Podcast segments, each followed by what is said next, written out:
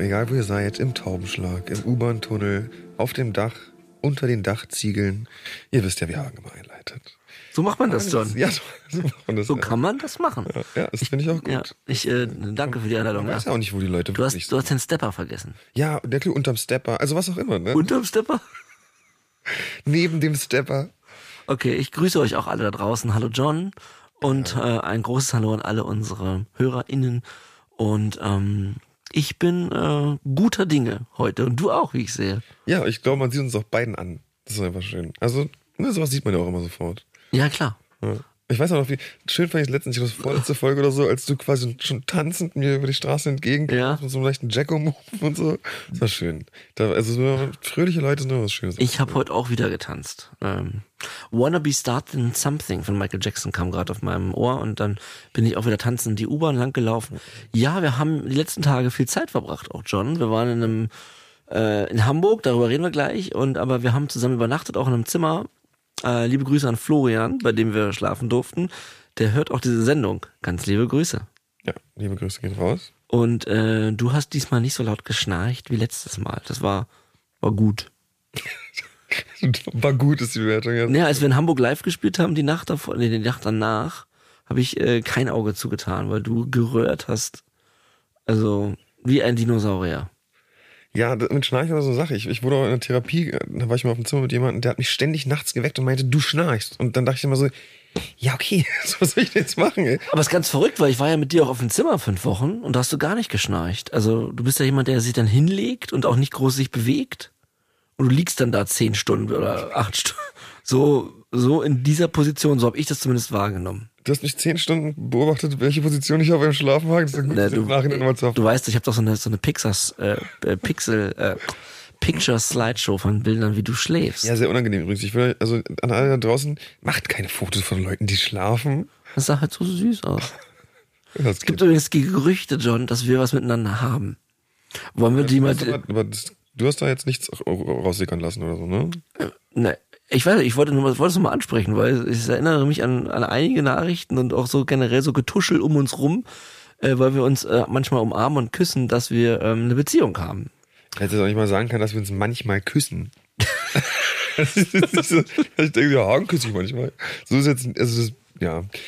Ja, das ist natürlich ein, ein riesiges, also man könnte ja sagen, es ist fast schon sagenumwoben. Ähm, und das ist halt ein Geheimnis, was ein Geheimnis bleiben muss. Okay. Uns dazu nicht weiter äußern, denke ich. Aber wenn ihr uns manchmal beim Küssen seht. Aber gut, du, red, du redest ja auch öfter mal von deiner Freundin, also von daher, Ja. also ich habe es jetzt nicht als, als Triangle wahrgenommen, ehrlich gesagt. Also wenn das so wäre, wäre ich jetzt schon auch eifersüchtig.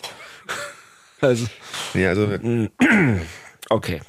Ähm, wir waren in Hamburg, ähm, haben ein paar Interviews gegeben, also eins tatsächlich, und waren dann in einer äh, Suchtklinik für Jugendliche. Und zwar ist das die Fachklinik Come In. ja. John, vielleicht magst du kurz sagen, was wir da gemacht haben. Ja, also ähm, genau, wir haben da in dieser äh, Suchtklinik uns mit den äh, mit den Jugendlichen dort unterhalten, die dort in Behandlung sind. Und ähm, also erstmal ganz, ganz liebe Grüße an Oh ja. alle, die dort in Behandlung sind, aber auch an das Team. Also Riesengrüße gehen raus Ja, an die. Fachklinik Come In. Ich hoffe, ihr sitzt jetzt alle vor den Bluetooth-Boxen. Dieser Gruß ist für euch. Brumm. Grußgeräusch halt. Genau, an alle im Team und an alle MitbewohnerInnen und Mitbewohner in der Fachklinik kam in und alle, die wir dort kennengelernt haben, ganz, ganz liebe Grüße Ja. und vor allen Dingen viel Kraft. Genau, viel Kraft. Und das, äh, es war wirklich sehr, sehr eindrucksvoll. Also ich habe da wirklich noch den, den ganzen Abend und noch am, also bis jetzt halt es total bei mir nach. Ja. Ähm, es ist einfach, also auf der einen Seite, und das ist ja auch, das ist ja in jeder Klinik so, ist es so die, Geschichten der Menschen oder, oder generell, man, man weiß ja, dass Geschichten hinterstecken. Ne? Man, man trifft Leute in Therapie oder wie jetzt in dem Fall ähm, geht in eine Therapieeinrichtung und man spürt ja schon richtig sozusagen, also man, man d- über allem liegt ja quasi so, dass man weiß, was los ist. Nämlich jeder ist dort aus einem bestimmten Grund und irgendwo ist immer mit, alles sind dramatische Geschichten. Es, gibt keine Geschichte, die in einer Klinik endet, einer Sucht, die nicht zumindest persönlich im Herzen dramatisch ist. Das ist völlig klar. Drogen werden aus einem bestimmten Grund konsumiert, ob der bewusst ist oder nicht, aber es ist einfach, ich finde, es hat immer so eine Atmosphäre irgendwie. Auf der anderen Seite hat es ja auch die Atmosphäre von Neustart, von äh, Aufbruchstimmung, von, von, von, auch von Liebe irgendwo, weil da wird sich ja gekümmert irgendwie auch, Mhm. ja, ob das jetzt Jugendliche oder Erwachsene sind, egal. Das ist ja, das ist ja schon eine sehr, eine sehr spezielle Atmosphäre und zwar übrigens auch eine fantastische, also auch von den Räumlichkeiten her, das ist super Einrichtung, ganz, Ja. ganz toll, was die da machen. Ähm, und da zu sprechen, also wir haben, ja, es war, es war jetzt nicht nur Dialog, aber es war halt einfach, wir haben einfach mit denen gesprochen, sage ich jetzt mal, über einen längeren Zeitraum auch. Ja. Und ähm, es war einfach ein ganz, ganz tolles Gefühl, weil, äh, ja, weil man einfach, also einerseits sitzt man halt im selben Boot und, und, und jeder kann ja von jedem irgendwo auch was, was lernen. Also jetzt gar nicht sozusagen frontalunterrichtsmäßig gemeint, sondern äh, da uns wurden Sachen gesagt, die, äh, die uns sehr bewegt haben, also wirklich sehr bewegt haben. Das ist ja auch das Tolle in der Therapiegruppe, ne? Ja. Also seitdem ich auch das äh, selbst erfahren habe, dass man so viel mitnehmen kann. Und das ist ja auch ein Grund gewesen, warum wir uns äh, von Anfang an bei Sucht und Süchtig vorgenommen haben, auch eben so eine Termine zu machen. Nicht, weil wir jetzt den, der, weil die Weisheit gefressen haben, sondern einfach, weil ähm, wir, glaube ich, ich weiß gar nicht, ob ich es direkt in Worte fassen kann, John, warum wir das tun, aber äh, ich habe, glaube ich, irgendwie das Gefühl, ähm, die, ähm, die Krankheit umzudrehen, also irgendwie die, äh, den Schalter umzudrehen aus den vielen furchtbaren Erlebnissen, ähm, was Gutes kreieren zu lassen, ja, einen neuen Samen pflanzen, einen neuen Baum gießen. Und ähm, ich glaube, es äh, hat mir damals in Therapie viel geholfen, Geschichten von anderen Süchtigen zu hören. Und ich glaube, deswegen versuche ich das, äh, ich kann jetzt nur kurz bei mir bleiben, ähm, auch jetzt so zu machen, auch vielleicht mit der größeren Öffentlichkeit, um eben ähm, vielleicht das eine oder andere zu bewirken. Ja, ich finde, es hat ja schon so ein bisschen so eine, so ein bisschen so was Rachefeldzug-mäßiges. Das finde ich immer ganz schön. Ich finde, man kann äh, viel, vieles so, ja, auf so, eine, auf so eine kämpferische Art und Weise sehen, aber so eine, eine ganz positiv besetzte kämpferische Art und Weise. Also wie man, wie man fürs Gutes einsetzt. Und gerade wenn man selber sich so, also wir benennen ja auch die, diese Sucht gerne so ein bisschen als Dämon oder, oder diesen Teufel. oder auch Teufel, Teufel, Hölle ja. und da kommen Begriffe vor, die ist ja sehr, Ja. sehr stark. Da ist er wieder. Entschuldigen Sie bitte. Da ist er wieder. Ähm, ja. Ich habe mich ein bisschen verschluckt, ich trinke einen Kaffee. Vielen Dank, Paul. Ähm, der, äh, jetzt muss ich mich erstmal sammeln.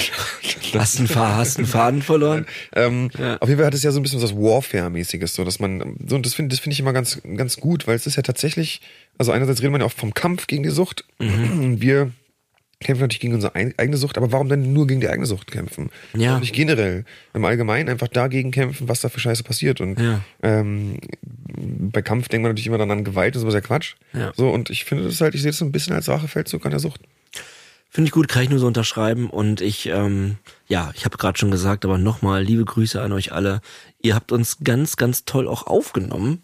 Also wir kamen ja dort an und sind dann auch, äh, das hat mich wirklich, äh, es war wirklich ein Backflash in alte stationäre Therapiezeiten. Wir sind ja dann mit, äh, haben mit gegessen in der Mensa, im, im Gemeinschaftsraum. Und ich wurde sofort an den Tisch gewunken. Äh, du auch an einen anderen Tisch? Ja. dann saßen wir da einzeln. Und das war auch erstmal ein bisschen schüchtern natürlich. Und das ist ja immer so, wenn man in so, ein, äh, in so eine Einrichtung kommt. Und das hat mich jedenfalls sehr erinnert an meine ersten Tage. Ja. Ja, und wir wurden ja auch ähm, total herzlich aufgenommen. Ich weiß nicht, äh, wie dir das damals ging, John, wenn wir, wenn man neu war in der stationären Einrichtung, da zum ersten Mal äh, reinzugehen in die Mensa. Schon auch immer ein, ein interessantes Gefühl. Äh, ein bisschen eingeschüchtert, nervös, äh, schüchtern. Und so ging's mir auch. Wir sind dann da, haben uns da die, äh, was gab's noch zu essen nochmal? Kaiserschmarrn. Es gab Kaiserschmarrn, genau. Und dann bin ich in den Raum rein, wurde aber auch sofort an den Tisch gewunken und ähm, du, glaube ich, an einen anderen Tisch. Ja. Und dann saßen wir da und ja, kurzum, ich wollte nur sagen, nochmal liebe Grüße und äh, danke, dass wir da sein durften. Und ähm, ich wollte noch sagen, dass dass ich das gemerkt habe, dass wenn wir dort eben, ähm, wenn wir sprechen, aber auch gerade vor Süchtigen sprechen, dass das meine Abstinenzentscheidung äh, richtig positiv aufgeladen hat. Ja. Also genau, da bin ich vollkommen d'accord. Das, ähm, es gibt einfach nochmal ganz viel Kraft. So, es gibt ja einfach, es gibt Dinge, die einem Energie geben und Dinge, die Energie nehmen. Und ich merke auch für mich, und ich glaube, deshalb machen wir das ja auch im Endeffekt, oder ziehen bisher auch das, was wir tun, so durch, ähm, weil es halt einfach so viel Energie gibt und so, so viel. Also es ist ja auch, da geht es ja dann auch um Selbstwirksamkeit, ist gar nicht im Sinne von, dass man ja, man sieht ja nicht direkt das, was passiert, aber einfach, es ist halt, man spürt die Relevanz davon, darüber zu reden und das gibt so viel Sinn.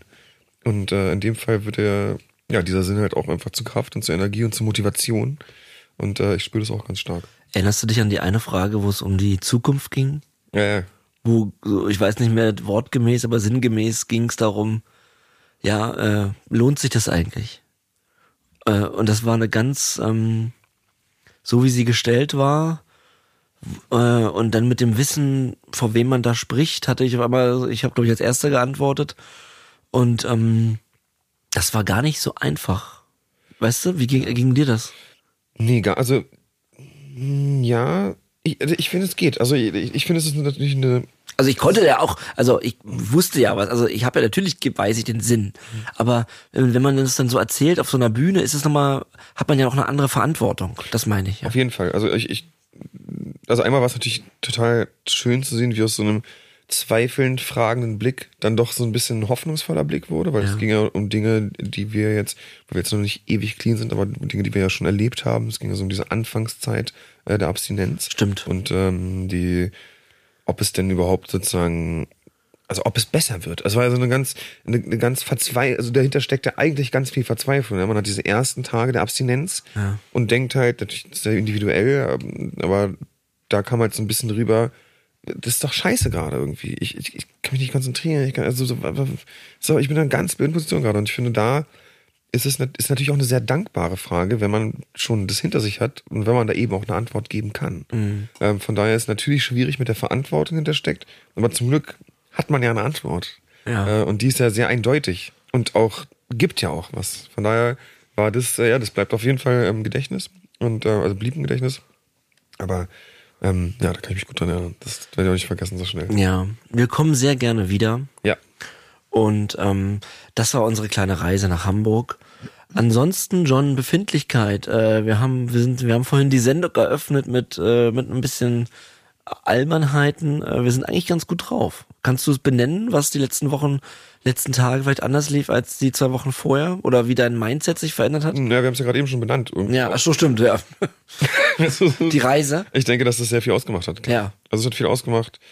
Ähm, bin auch weiter, also auch wenn jetzt, auch letzte, es ist jetzt Sind alle Möbel aufgebaut? Das ist die die Frage. meisten Möbel sind aufgebaut. Ich hasse Möbel aufbauen. Ich bin wirklich absolut nicht der Typ dafür. Ähm, Ich habe schon gesagt, John sollte doch darüber mal Stories machen. Er Ja, hat gesagt, John gesagt, das will er hat John gesagt, auf gar keinen Fall. nee, also ja, es ist ähm, es ist ja auch manchmal ein Auf und Ab, was man gar nicht so super konkret begründen kann. Jetzt gerade in dem, was wir jetzt gerade besprochen haben, da liegt natürlich eine Menge äh, kraftgebende Energie für mich jetzt gerade. Ähm, ansonsten, auch wenn Dinge mal nicht gut laufen und so, trotzdem, ich persönlich mag es halt, wenn Sachen passieren. Und ich habe das Gefühl, es passiert halt viel. Ja. Und das ist dann immer schon mal grundsätzlich gut, weil wenn was passiert, dann kann ich agieren, also äh, reagieren und, und was machen, aber wenn Sachen nur so vor sich hin plätschern, das ist was, was mich frustriert. Und ich glaube, das meine ich auch so ein bisschen mit dem Alltag. Jetzt, wo sozusagen zum Beispiel mehr Möbel gekommen sind, aufgebaut sind, dann hat man zu tun und bla, dann kommt was rum und dann, dann hat man irgendwie, man muss halt was zu tun haben. So und oder, oder sich nicht davon drücken, die Dinge zu tun, die man tun sollte. Und dann, dann läuft's halt, dann geht's einem auch viel besser. So, und das merke ich halt jetzt gerade. Ja. Ja. Ja, bei mir ist, ähm, ich muss sagen, also ich habe leider jetzt auch noch eine, eine, eine traurige Nachricht. Ich habe äh, über zwei Ecken gehört, dass jemand, mit dem ich früher viel konsumiert habe, ähm, was heißt viel, aber ähm, du weißt ja selber, als man noch, also ich meine, die letzten Jahre bin ich ja auch nicht mehr ausgegangen. Ja. Geht jetzt eher von den ersten vier, fünf Konsumjahren. Da ist man in bestimmte Läden gegangen und hat bestimmte Menschen getroffen, die waren dann eben auch da. ähm, die gehörten zu so einer Art Peer Group und ähm, ja, ich habe halt gehört, dass derjenige gestorben ist. Ähm, tatsächlich auch im Club. Hat also weiter konsumiert und das ähm, ist jetzt, seitdem ich auf dem cleanen Weg bin, äh, der vierte Mensch, der, von dem ich höre, dass er stirbt. Ich meine, da haben wir schon öfter darüber gesprochen, John, und ähm, das ist einfach, ähm, ich will ja gar nicht jetzt weiter groß, ähm, kann gar nichts zu sagen, weil ich bin einfach da ähm, ergriffen. Also, ne, das ist jetzt jemand, den ich jetzt nicht wirklich kannte, aber ich finde einfach, äh, das zeigt erstmal wieder, also natürlich mein Beileid an alle die Angehörigen und Freunde, und ich glaube, ein paar hören auch zu, ähm, dass es eben real ist. Ja. Es ist nicht abstrakt. Nee, es ist nicht genau, abstrakt, passiert, ja? Wobei das jetzt bei dir in deinem Umfeld ja auch doch schon viel war, finde ich. Na, Also kann zwei, zwei aus Menge. Therapie, äh, also drei aus, Ther- ja, also zwei in meiner Therapieeinrichtung und aber auch nicht in der, sondern die hatten dann eben einen Rückfall, sind raus und äh, aber eben mein mein guter Freund, mit dem ich in der Band war und und aber ja, war aber so ist es. Ja, genau, ja. also muss man doch nicht recht. Ja, genau. Also ich, äh, ich, es ist halt nur, weißt du, vielleicht ist das ja vorher auch schon passiert, aber ich habe das nicht mitbekommen oder verdrängt oder was. Aber seitdem ich eben clean bin, merke ich das, dass man ähm, auch an dem Substanzkonsum auch eben sterben kann. Ja. Also es, ja, genau, man kann gar nicht viel sagen. Ich finde es ja auch total krass. Hast ja letztens mir auch schon erzählt, was das passiert ist. Und ähm, es muss einem halt immer bewusst sein. Krankheit mit Todesfolge halt, Ja. ne, wie du schon so oft gesagt hast. Ja. Genau, also wie gesagt, das wollte ich noch einmal kurz auch ausgesprochen haben, dass ähm, das ist immer wieder ganz schwer zu fassen und ähm, ich muss halt noch vielleicht noch einen Satz dazu, äh, weil ich mich letztens auch mit einem Freund darüber unterhalten habe, ähm, einem alten Freund, der mit auch mit dem ich auch angefangen habe quasi zu kom zu äh, konsumieren, ähm, dass das damals auch kein Thema war, die Gefährlichkeit. Es war, wurde nie besprochen, Blendet man ja aus. aber es wurde nie auch nicht mal nur im Ansatz besprochen. Ja, wir nehmen jetzt diese Droge, in unserem Fall Kokain, über Wochen, Monate. Aber dass das irgendwie gefährlich ist, war in der ganzen Szene, in der ich mich bewegt habe, äh, null Thema. Ja. Und ähm, von daher ist mir das auch immer ein Anliegen, darüber zu sprechen. Dass das nicht nur in eine Sucht enden kann, sondern dich auch dein Leben kosten kann. Das, ähm, ja, also das finde ich auch immer faszinierend, ne, wie man Sachen ausblendet oder wie Ja. ausgeblendet hat, die halt eigentlich ziemlich offensichtlich sind, dass die passieren können. Ähm, ja, ich würde auch noch ganz kurz eine Sache sagen, bevor wir sozusagen in den Next Step hineingehen. Okay. Und zwar wurden wir angesprochen, äh, dass es einige Dinge gibt, die sich dann doch auch immer wiederholen im Podcast. So Ah ja, zum richtig. Beispiel kommt immer mal wieder das Thema auf, dass wir halt Sachen geklaut haben oder viel gelogen haben und, da werden halt Sachen betont, die ähm, ja, die halt regelmäßig vorkommen und ähm, und genau, es kann natürlich so wirken, wie als ob wir einfach verplant sind, das ständig wieder sagen, aber es geht einfach darum, dass manche Sachen im Suchtaltag äh, so prägnant sind und so, so viel vorkommen, mit dem man sich aber halt überhaupt nicht identifiziert eigentlich, dass es ganz, ganz lange noch nachhalt und immer wieder auch in unseren Köpfen Thema ist. Also zum Beispiel dieses, dass man geklaut hat, ähm, das würde ja nie passieren ohne die Sucht im Hintergrund. Und das sind halt Dinge, die wir für uns selber, die, die, ja, die für uns so relevant sind und, auch so viel in unseren Köpfen stattfinden, dass das halt ähm, einfach immer wieder thematisiert wird von uns auch noch in Nebensätzen, weil es halt natürlich schockierend und krass ist für uns und eine große, große Bedeutung hat. Das ist halt nicht so mal nebenbei, ja, und ich habe auch das habe auch mal ja, einem Kumpel Geld aus dem Portemonnaie genommen. Nein, das ist was, was uns zermürbt, Ja. was uns viel beschäftigt. Wenn man sich täglich ohne Ende schämt. Genau, wo man sich wirklich ohne Ende schämt, was auch Ja. ganz, ganz schlimm ist. Und äh, genau, da wollten wir nur noch mal sagen, dass es halt deshalb sich wiederholt, weil es halt leider in Verbindung mit der Sucht eine sehr, sehr große Rolle spielt und sehr, sehr schwer ist, damit auch klarzukommen und stattzufinden, wie Hagen vielleicht sagen würde. Ähm, ich kann mich da nur anschließen. Ich meine, ich äh, wiederhole ja auch immer wieder Dinge, äh, die äh, es mir schwer machen, heutzutage stattzufinden, äh, weil es eben so viele Dinge sind, für die ich mich so schäme und ähm, wo ich einfach nicht weiß, wie ich mit dieser mit der Suche nach Identität umgehen kann, ja, also der Suchthagen, das Sucht-Ich, von dem wir öfter schon auch gesprochen haben, das ist jetzt eigentlich nicht der cleane Hagen, aber ich muss halt begreifen, dass äh, ich plus eine Substanz, in meinem Fall Kokain, wird dann zu diesem Suchthagen. Ich habe das ja bei meinem Rückfall gemerkt, Ende, ähm, Ende April, Anfang Mai, dass ich nach äh, geringsten Mengen Konsum wieder komplett ähm, meine Identität verändert habe und sofort wieder überlegt habe, wie kann ich jetzt noch mehr Geld kommen und wie kann ich den Konsum weiterführen, dass der nicht aufhört. Und in meinem Clean-Zustand bin ich eben dieser Mensch nicht, aber ich werde dieser Mensch, wenn ich konsumiere und da, damit zu leben, ist wirklich tricky. Und äh, das ist auch in meiner Therapie oft immer noch und ständig von mir ein immer wieder aufgemachtes Thema. Wie gehe ich eigentlich mit meiner Vergangenheit um? So, wie übernehme ich Verantwortung? Heute habe ich auch eine Nachricht bekommen, fand ich sehr interessant, von jemandem, der sich getrennt hat, von seinem Freund, äh, oder sie hat sich von ihm getrennt, er hat Kokain genommen, weil er, wenn er Kokain konsumiert hat, hat er sie immer betrogen. So, und ähm, Und sie hat durch unsere, äh, uns- durch unsere äh, Erläuterung oder durch unsere Gespräche gedacht, ja, aber wie ist das mit der Verantwortung? Also kann ich ihm jetzt nicht sauer sein, weil er hat ja konsumiert. Ich meine, natürlich, man muss die Anfor Verantwortung dafür übernehmen, weil man hat ja konsumiert und dann hat man diese Dinge getan. Das heißt ja nicht, dass ich, wenn ich, weil ich, weil ich es nicht machen würde, wenn ich nicht konsumiert habe, nicht, nicht jetzt dafür Rechenschaft ablegen muss. So.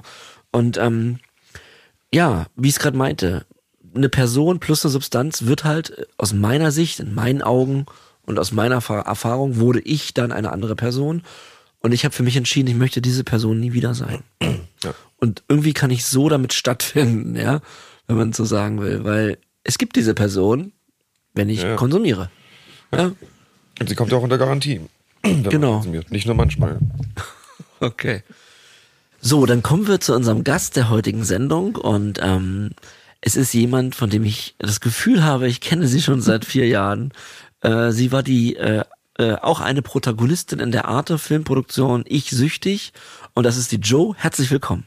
Hallo Hagen, hallo John. Hey Joe. Wir sehen uns tatsächlich zum ersten Mal. Live, ja. genau, haben uns aber gegenseitig wahrscheinlich öfter in dieser Sendung gesehen. Ja. Ähm, erstmal vielen lieben Dank, dass du da bist. Danke, dass ich hier sein darf. Und ähm, wir wollen heute über Alkohol sprechen. Ja, gerne. Aber bevor wir damit anfangen, auch du bitte, Befindlichkeit. äh, wie lange bist du clean? Wie geht's dir? Hm. Und wie läuft das cleane Leben so im Alltag? Ich bin trocken, clean, sober, nüchtern, abstinent, äh, ohne Alkohol seit dem 21.04.2021, also bald zwei Jahre. Herzlichen Glückwunsch. Herzlichen Glückwunsch dazu. Ja. Ich habe die Tage nicht mehr auf dem Schirm. Ich müsste meine App gucken. Aber die, aber die App gibt's. Die App gibt's, klar. Ich habe vorhin noch gerade nachgeguckt, ich habe die Zahl vergessen. Ja. 700 irgendwas. Oh, super. Oh, 700, Johnny. Ja. Komm mal rein. Geil. Ja, das kommt. Ist super, ja. Ähm, was war die zweite Frage? Wie es mir geht? Ja. Ja. ich bin aufgeregt, ich bin nervös, ein bisschen ängstlich. Ähm, hab Schiss. Aber so schlimm ist Hagen gar nicht. So schlimm ist Hagen nicht. Nee, aber er hat einen Jurassic Park äh, Hoodie an. Mit einem Dinosaurier drauf. Macht dir das Angst? Soll ich ihn ausziehen? Ich Nein. Da, ja. John, bitte. Ich habe da drunter ein Beatles-T-Shirt. das Beatles, an- das Ja. ist doch viel freundlicher. Nein, alles in Ordnung. Ich bin einfach ein bisschen nervös. Ja. Ähm, ich habe Angst davor, wie das wird, was ich sage. Hab Schlecht geschlafen. Mir geht's insgesamt gut. Mir geht's gut. Aber halt nervös, aufgeregt, ängstlich ein bisschen. Alles wegen dieser Aufnahme. Wegen dieser Aufnahme. Ich mache das jetzt nicht wöchentlich oder Nee, täglich. aber ich meine, wir, musst du, wir werden das, das wird, machen wir alles ganz, wird ganz angenehm. Keine Mein Kopf weiß das. Meine Gefühlswelt sieht oft immer noch Also wir sind aus. ganz zahm und ähm, alles gut. Ja, aber, du- als, aber nochmal kurz zur Befindlichkeit dazu, aber ansonsten sozusagen hast du jetzt, weil du bist ja jetzt abstinent auch, hast du in deinem, hast du schon jetzt noch äh, jede Woche bestimmte Schwierigkeiten in Bezug auf deine Abhängigkeit? Also kämpfst du da auch noch irgendwie oder hast du das Gefühl, du bist da gar nicht mehr in so einem richtigen täglichen Kampf drin? Weil das ist ja, was wir auch von einer Befindlichkeit gesagt haben, dass so ein bisschen wie so ein Kampf ist so manchmal. Ähm, spürst du das auch noch so? Meinst du Suchtdruck? Ja, genau, einfach, dass so, dass es doch noch stark dein Leben begleitet. Du bist jetzt noch mal deutlich länger abstinent.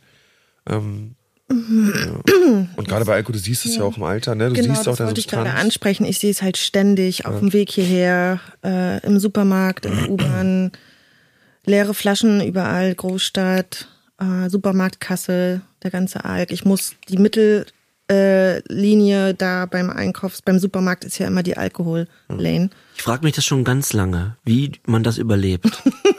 Wirklich. Weil es überall sichtbar ist. Es ist überall sichtbar, ja. Hast, wie ist denn dein Mindset im Mein Supermarkt? Mindset? Also musst du den Gang meiden? Irgendwie? Also ich, mu ich muss gar nichts. Okay. Das ist so okay, meine ja. Einstellung. Ja, ja.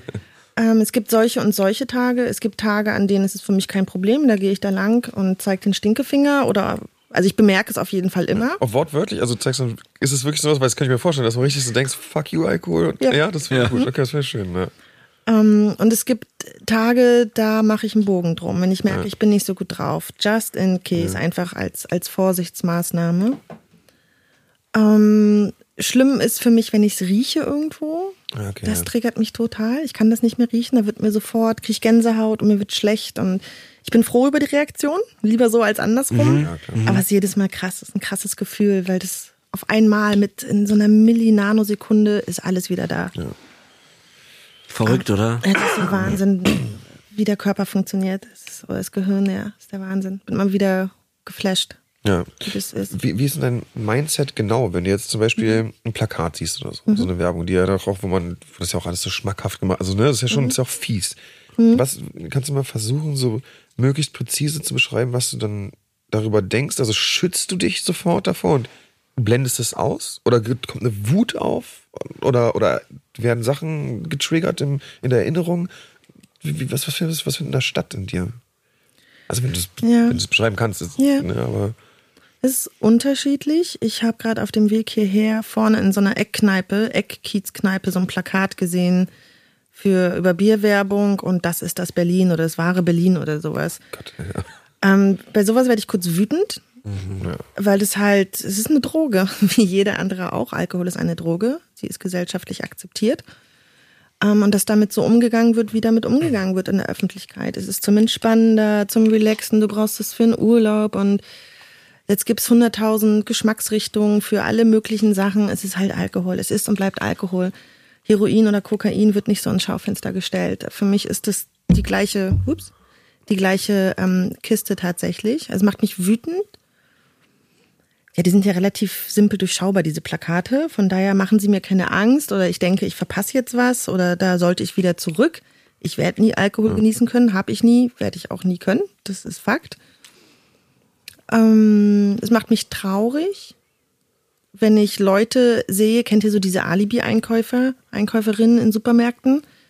Das sind so zwei, drei Gegenstände plus Alkohol. Ach so, ja, wenn man das bemerkt, ja, ja. Genau, ein Orangen, ein Stück Butter und drei Flaschen. Genau, ja, so drei Flaschen Korn und dann noch, ja. dann noch ein Apfel. Und ein, äh, ein Pfandkassenbon dazu am besten. Ja. Das macht mich traurig mhm. tatsächlich, weil ich mir denke, boah, dieser Mensch muss noch leiden. Ja. Stimmt. Und ja. ich würde dir am liebsten, also jedes Mal, ich gehe auch regelmäßig zu äh, äh, ne? Ah. Selbsthilfegruppen. Ja. Genau. Und jedes Mal, wenn ich auf dem Weg zu einer bin, treffe ich so einen Menschen. Und jedes Mal ringe ich mit mir. Soll ich, ich kann ja dieses, ich würde diesen Menschen gerne ansprechen und helfen. Ja. Ähm, ja. Also es bewegt jedes Mal etwas in mir, wenn ich, wenn ich das sehe. Ja. Und es ist einfach so traurig. Es ist so traurig.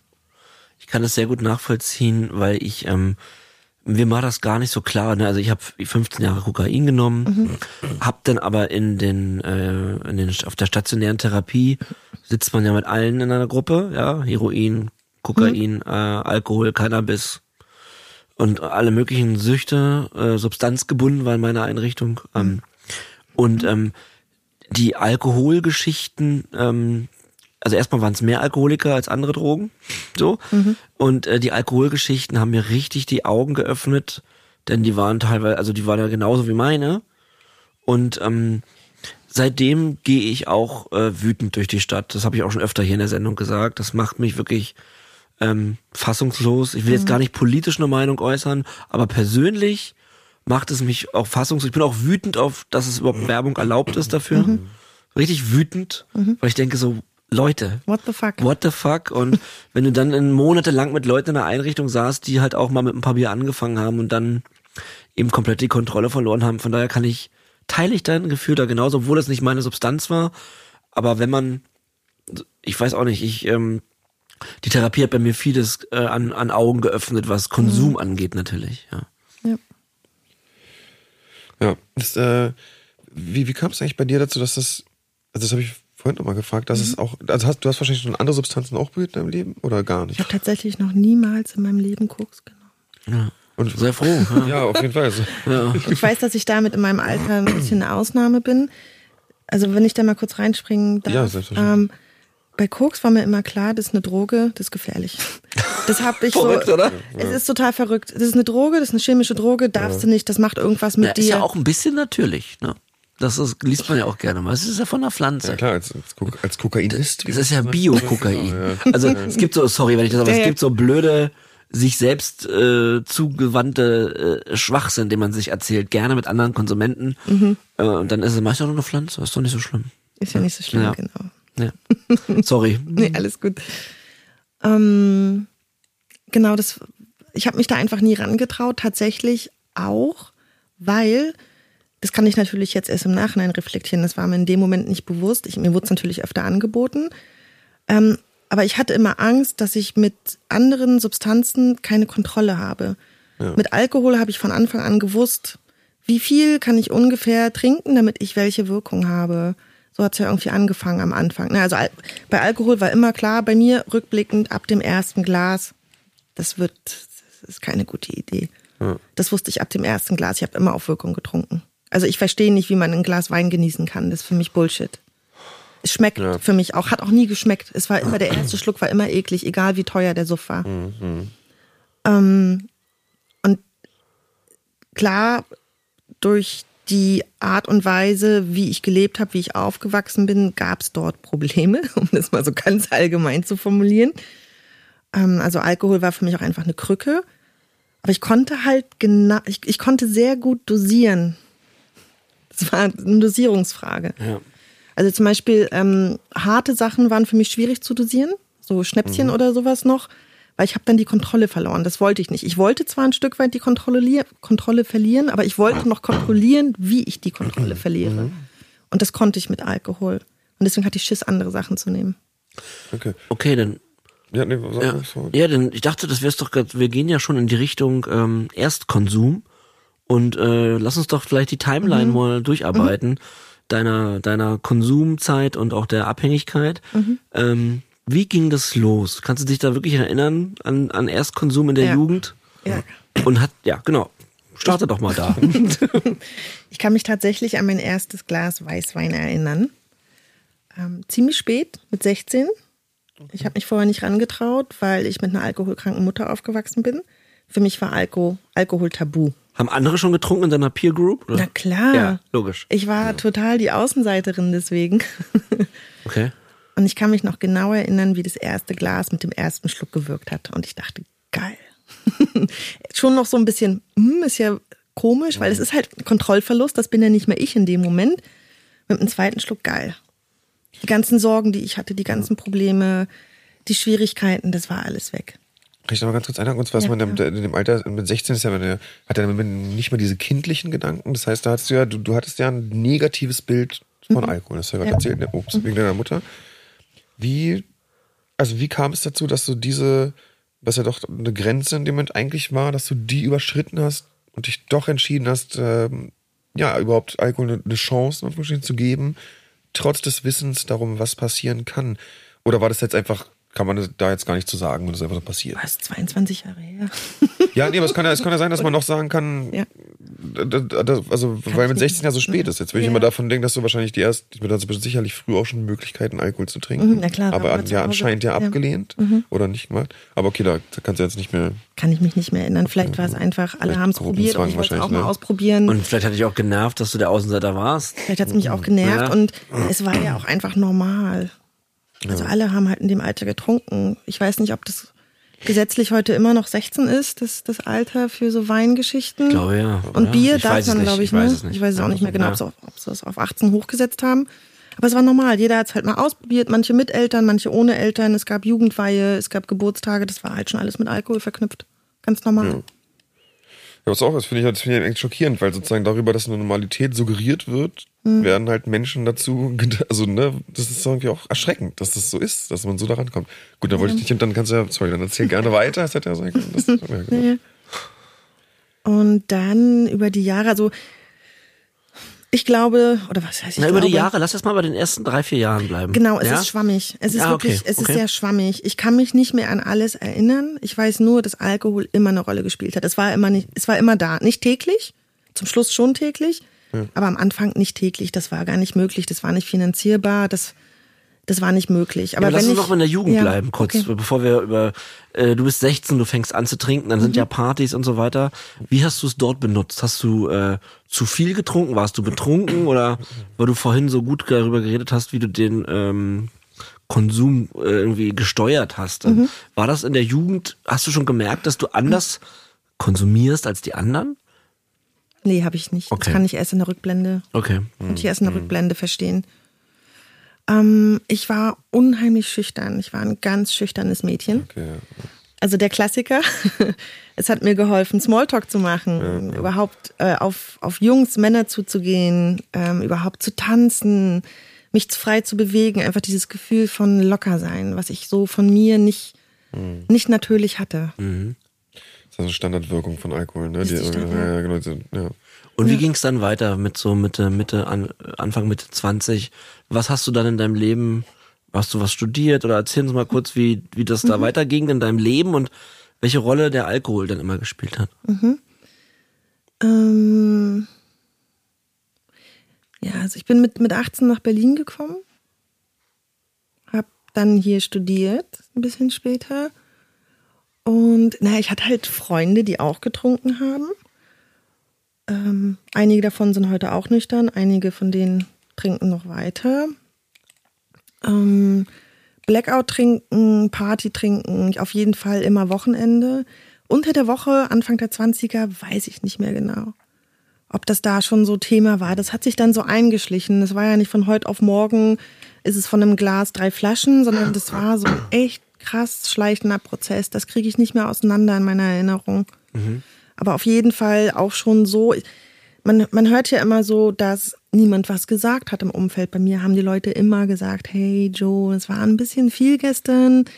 Pass mal auf ein bisschen, sei mal vorsichtig, warum trinkst du so viel? Ja, wirklich, ja. Also. Es war schon immer, ja, seitdem ich so, wenn ich so zurückdenke, es war immer Thema, dass mein Umfeld mich darauf angesprochen hat, weil ich bin halt teilweise auch durchgedreht, ne? Dann ja. halt unter der Woche immer ordentlich Druck, Stress, Studium, Selbstfinanzieren, alles und dann am Wochenende, wuh. Aber du hast da noch nicht unter der Woche alleine getrunken. Kann auch schon sein, ja. Also da ging es vielleicht los. Also ich kann mich an einen Liebeskummer erinnern, da war ich so 19, 20, da habe ich auch schon mal tagsüber eine Flasche aufgemacht. Und das waren natürlich dann die Ausnahmen, die, ne? Ja. Und also dieses berühmte Daydrinking. Mhm. Das war ja dann für mich auch schon klar, das wäre dann Alkoholismus. Das hatte ich schon auf dem Schirm. Deswegen habe ich das nur, wenn ausnahmsweise mal gemacht, weiß Klar. ich nicht, alle paar Jahre mal, einmal im Jahr oder so, ja. um das vor mir selbst zu rechtfertigen. Also die Gedanken waren schon sehr früh da, aber ich habe sie halt immer erfolgreich äh, verdrängt. Mhm. Ich kannte auch keinen trockenen Alkoholiker, Alkoholikerin in meinem Umfeld. Ich kannte nur, ja, in meiner Familie gibt's auch mehrmals Alkoholismus. Das waren dann Männer Ü50, die täglich Spiegel trinken müssen. Das waren für mich Alkoholiker. Mhm, ja, Oder der Alkoholiker, der auf der Straße ähm, lebt. Aber ich mit 20, es war so weit, so weit weg einfach. Aber kannst du nochmal sagen, warum du angesprochen wurdest? Was haben die anderen denn gesehen, dass sie dich danach sagen, oh, es war ein bisschen viel? Was ist, was bedeutet das konkret? Ach, ich habe mich übergeben, weil ich zu viel getrunken habe. Ich bin einfach komplett freigedreht. Ganz viel Energie, die, die den hochkam. Also schon Kontrollverlust. Kontrollverlust, genau, der klassische Kontrollverlust. Ich habe, ähm, na damals war das mit dem Texten noch nicht so. das kam dann später, so dieses typische Drunk-Texting. Mhm. Das ist auch bei, bei allen so Substanzen, glaube ich, auch. Also das ist bei Kokain auch. Da haben wir schon so oft drüber, also ja. Oh Gott, ey. Oh, ja. Man sollte eigentlich das sollte verbieten. Für Leute sollte es da verboten sein, wenn man was Lass uns kurz einen Interlude machen. Hast du viel getextet? Ja. Ja. Ja. Ja, und dann gab es schon irgendwann den Witz unter ein paar Freunden, ja, es sollte mal so eine App erfunden werden, wo so ein Inhalator vorne dran ist, dass man den Alkoholwert testet und wenn der zu hoch ist, ist das Handy gesperrt. Ja, ja, das wär, ja. Scheiß. Oh, das also immer gut. alles drumherum, nicht das eigentliche Problem. Ja. oh Mann. Ja, das, das kennen, wir, das kennen wir sehr gut. Ja, wenn der Mensch frei dreht, dann sollte er nicht zur Kommunikation ja. zugelassen sein, auf jeden Fall. Ja, ja. Und dann auch, ja, die ganzen Rechtschreibfehler oder Wörter falsch und man konnte es ja teilweise auch gar nicht mehr entziffern und dann noch gelöscht. Deswegen wusste ich da manchmal am nächsten Tag auch gar nicht mehr, was ich da eigentlich oh ja, wem geschrieben habe. Also du hattest schon auch ein Sendungsbedürfnis dann. Kann man so sagen, ja. Das musste irgendwas raus in dem Moment, was ich mich im nüchternen Zustand nicht getraut habe. Mhm. Ja, also immer problematisch. Immer problematisch. Ja, klar. Gab es ein Okay, also dann Mitte 20, du trinkst am Wochenende relativ viel, mhm. ähm, Leute sprechen dich drauf an. Wie geht's dann weiter? Um, ähm, wie geht's dann weiter? Ich hatte mit 26 zum ersten Mal Panikattacken. Nach dem Studium, so das Leben vor mir, der erste Job. Ich habe im Ausland äh, gelebt. Das war so ein, so ein, so ein Game Changer tatsächlich, weil da war mir sehr bewusst, dass ich Alkohol als Medizin benutze. Ne? Einfach um diese Anspannung, um einkaufen gehen zu können, arbeiten zu können, brauchte ich halt abends Alkohol. Das war nochmal ein Game Changer, also schon relativ früh in meinen 20ern, genau mit 26. Ähm, das wurde dann irgendwann besser durch Therapie, aber Alkohol war halt kein Thema, weil ich es nicht zum Thema gemacht habe. Ich habe es einfach verschwiegen, weil ich wusste, ich kann keine Therapie machen, wenn ich ein Alkoholproblem habe. Also war das habe. eine Verhaltenstherapie oder eine, eine Genau, eine Verhaltenstherapie, Mhm. um diese Angst, Gefühlsgeschichten, Panikgeschichten in den Griff zu bekommen. Du hast es bewusst weggelassen, aber auch. ich habe es ne? bewusst weggelassen, Ja. weil ich wusste, dass das war mir schon irgendwie klar. Ich habe mich selbst beschissen. Und fu fußt aber die, diese Panikattacken, die Angst, ist das was, was in deinen Augen auch ausgelöst wurde und eventuell durch halt Alkohol? Also, Gar nicht. Wie kommst du da drauf? okay. Na klar, total logisch. ja. ja, krass, Begleitet mich bis heute auch immer noch und es kommt gerade noch mal so richtig hoch. Also es will noch mal bearbeitet werden, das merke ich. Das ist eine Sache, wo ich sehr aufpasse auf mich, dass ähm, weil Alkohol ist halt echt ein super schnelles Lösungsmittel in dem Moment. Ne? Das Falsche, aber es ist eins. Und dann, ja, es wurde halt immer mehr über die Jahre und irgendwann habe ich dann halt abends auch die Flasche aufgemacht unter der Woche Alleine? alleine oder vielleicht noch Ausreden gesucht. Ich habe in WGs gelebt dann Ende 20. Dann hatte ich stressige Jobs. Ich bin, ich habe eine Weile in Amerika gelebt. Da war natürlich der Job der Grund, warum ich getrunken habe, einfach um das irgendwie zu kompensieren. Also es gab immer Gründe und es wurde stetig mehr. Ja.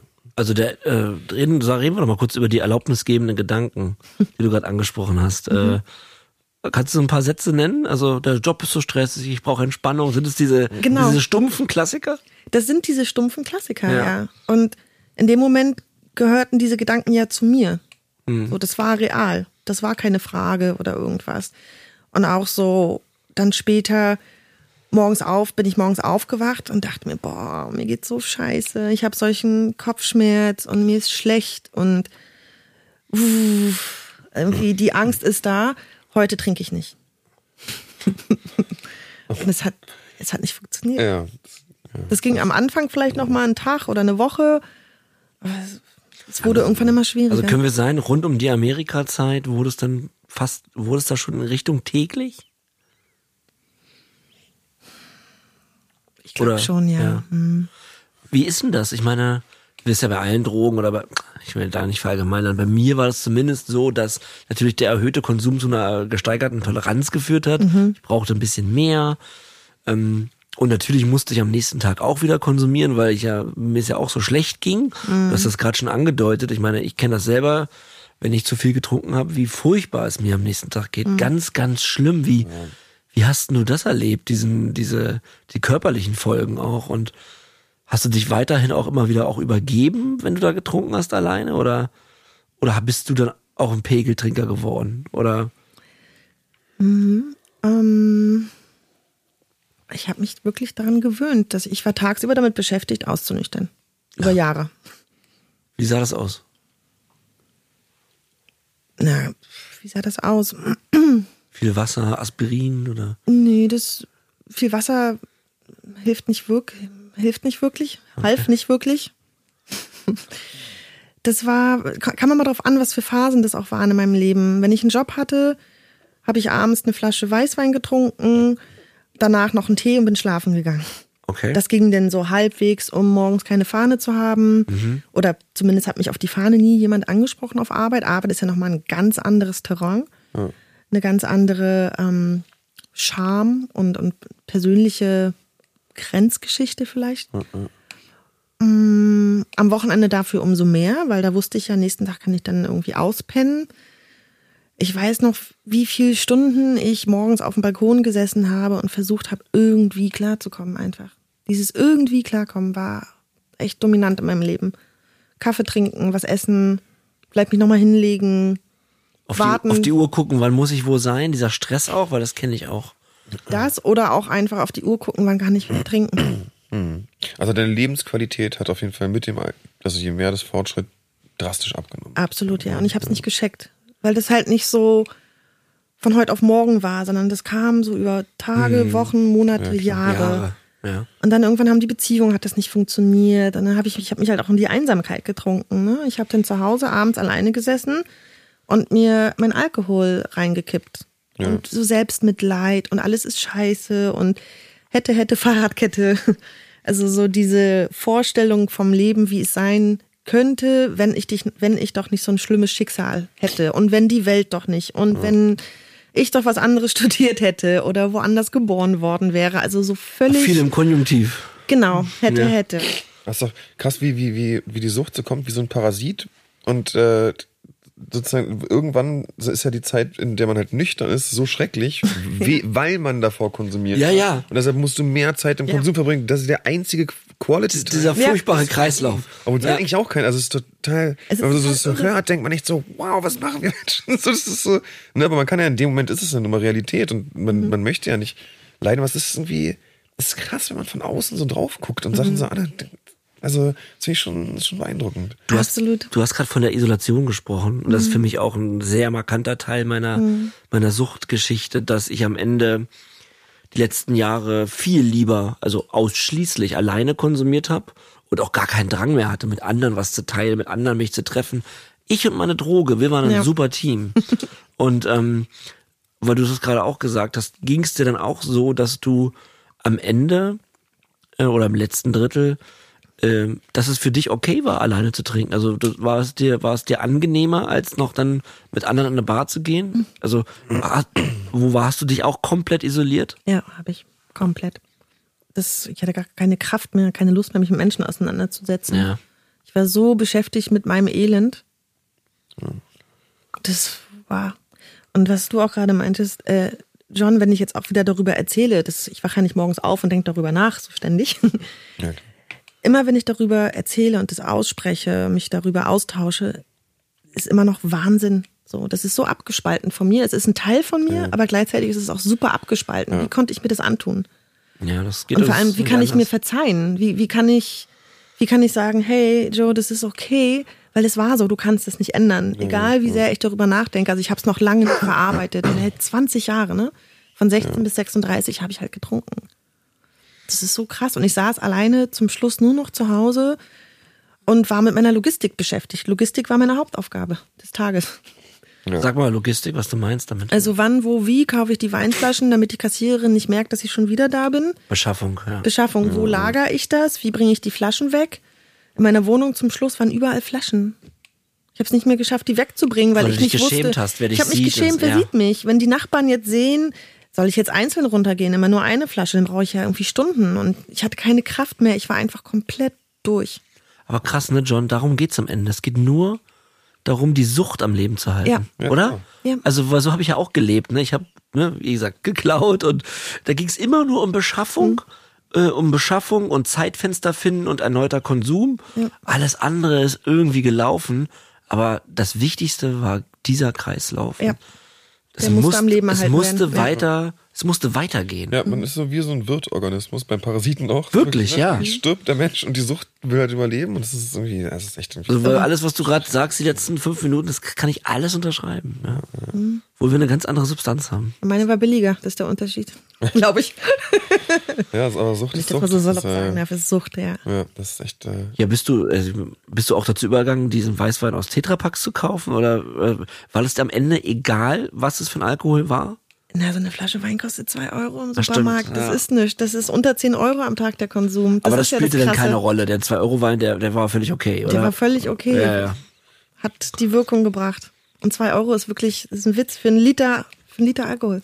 ja, zwei Euro, also für einen Rausch natürlich. Ja. Genau, also, aber das finde ich auch, da haben wir auch letztes Mal hier so ein Foto gemacht, wo wir gesehen haben, 60 Cent für einen Sterni am Späti. Ja. Das muss man sich mal überlegen. Das, Ja. Billiger als Wasser. Ja, genau, so ein Ja. bisschen Gift, ja, sogar zum Kaffee, Spottpreis. Das ist echt, also das ist nicht gut. Irgendwas läuft da nicht gut. Es ist super billig, das ist so krass. Also es hat, also finanziell war das kein Problem. Okay. Also wir sind jetzt in einer Phase angekommen, du trinkst alleine, du bist isoliert, es geht nur noch um Logistik, Ja. äh, die Flaschen lagern sich. Wie ging es dann weiter? Wie ging es dann weiter? Ja, da gibt's tatsächlich so ein paar Monate meines Lebens, an die kann ich mich nicht mehr so wirklich erinnern. Krass. Das ist einfach weg. Also ich weiß auch nicht, ob das Wochen, Monate, Jahre. Das ist schwer. Ich krieg's nicht mehr auseinander. Ich habe dann irgendwann schon gescheckt, äh, hier muss sich was ändern. Und als ich dann aufhören wollte, konnte ich nicht mehr. Erzähl mal. Du, also es kam ein Entschluss in dir, trotz, obwohl du im Konsum stecktest, ich will aufhören. Ohne Therapie, ohne Gespräche, das kam es aus, kam es ganz intrinsisch. Ah, Das gab so verschiedene Phasen auch. Ich habe eine gute Schulfreundin, die Mia vom Soda Club übrigens, die hat vor mir aufgehört. Und wir haben, wenn wir uns getroffen haben, hat sie mir halt gesagt, hey Joe, guck mal so und so, komm doch mal mit zu AA. Dann war ich bei AA, fand das natürlich großartig scheiße. Weil Großartig ich wollte, scheiße? Großartig oder scheiße? Na, beides, so. weil ich wollte aufhören, aber ich fand das doof, weil da muss ich ja aufhören, wenn ich da hingehe. Also Ja, ich wollte irgendwie aufhören, aber ich wollte dann doch nicht. Der, Ver der Verabschiedungsprozess war noch nicht so der weit. Verabschiedungsprozess, Ja. das ist ein schönes Wort, Ja. genau. Und ähm, sie hat mir dann so den Spiegel vorgehalten, was ich auf der einen Seite im, im Nachhinein toll fand, aber in dem Moment fand ich es scheiße. Ja. Weil das Aufhören heißt ja dann wirklich aufhören. Ich wollte ja, dass, dass ich anders mich fühle, aber nicht aufhören. Und dann doch. Und dann, dann war das so ein ewiges Hin und Her und Durcheinander. Und dann habe ich noch, weiß ich, ich habe ja im April aufgehört und so September, Oktober, da fing ja auch gerade Corona an. Ähm, war das das erste oder das zweite Jahr? Siehst du, da ist bei mir, da fehlen so ein paar Sachen. Also ich habe auch den Brexit verpennt und so. es gibt auch so einige. Hat ja auch nicht gelohnt, den mitzunehmen. Hat man, hat, hat, hat man dich aber jetzt äh, diesbezüglich informiert? Ja, ich habe nachgeholt. Aber noch nicht alles. So ein paar Sachen habe ich echt einfach wirklich verpennt vom Weltgeschehen. Krass, so. ja. Und in, in der, achso, ja. Und ähm, September, Oktoberzeit habe ich ähm, aus Langeweile Tinder angeschmissen, um mich abzulenken im Außen, der Klassiker. Und habe einen Psychologen gedatet, der auch Suchttherapeut war. Und habe dann so ein paar Abende in der Woche, wenn wir uns getroffen haben, nicht getrunken und dachte, ha, wenn der das nicht checkt als Suchttherapeut, dann kann ich ja keine Alkoholikerin sein. Dann, dann ist ja kein Problem. Ja. Dann ist ja kein Problem. Ja. Es klingt jetzt na naiv, so funktioniert das Gehirn aber so halt. funktioniert das Gehirn. Ja. Ich habe das in dem Moment wirklich geglaubt. Geglaubt. Ja. Also ich konnte noch irgendwie mit Biegen und Brechen mal einen Tag oder zwei aufhören, aber ich habe echt, ich habe so gezittert, gezittert nicht, aber ich glaube, ich war nicht krass körperlich abhängig. Also es macht ja immer körperlich auch was, aber Ja. ähm, einfach diese Angst und dieses Denken und dieses Schwitzen. Ich habe immer so krass geschwitzt am Schluss, weil der ganze Körper ja durcheinander ist. ja, ja. So, ich weiß ja- noch, die ersten Wochen, als ich aufgehört habe, dachte ich, geil, endlich wieder normal schwitzen. auch im Schlaf, das ist ja alles durcheinander im Körper. Hast du den Suchttherapeuten von, Tin, von Tin, den Tinder-Suchttherapeuten, hast du mit denen drauf angesprochen irgendwann? Wollte ich mal machen. Okay. Habe ich noch auf meiner äh, Ach so, und ich dachte, ihr habt damals im Dating-Prozess hast du vielleicht versucht, Informationen zu bekommen über die Krankheit oder so? Ach so, ja, das habe ich dann äh, gemacht, weil, ah, stimmt, stimmt. Ah, jetzt erinnere ich mich gerade. ich habe ihm ähm, eine Nachricht geschrieben, ob er mir doch bitte erklären kann, für eine Freundin, wirklich für eine Freundin, die ein Alkoholproblem hat. Wenn man- Wenn man sagt, für eine Freundin, für einen Freund, das glaubt immer jeder. Das ist zum Glück. Ist bombensicher. ja, ist bombensicher.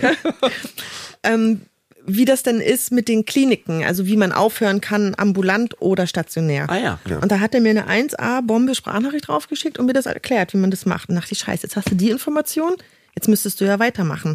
Ja, dann habe ich mal weiter getrunken. Also es war echt so ein ewiges Hin und Her. Und es fühlt sich an wie Jahre, aber wenn ich jetzt überlege, ich weiß, dass es so Ende, Ende, ähm, na, wie heißt die Jahreszeit?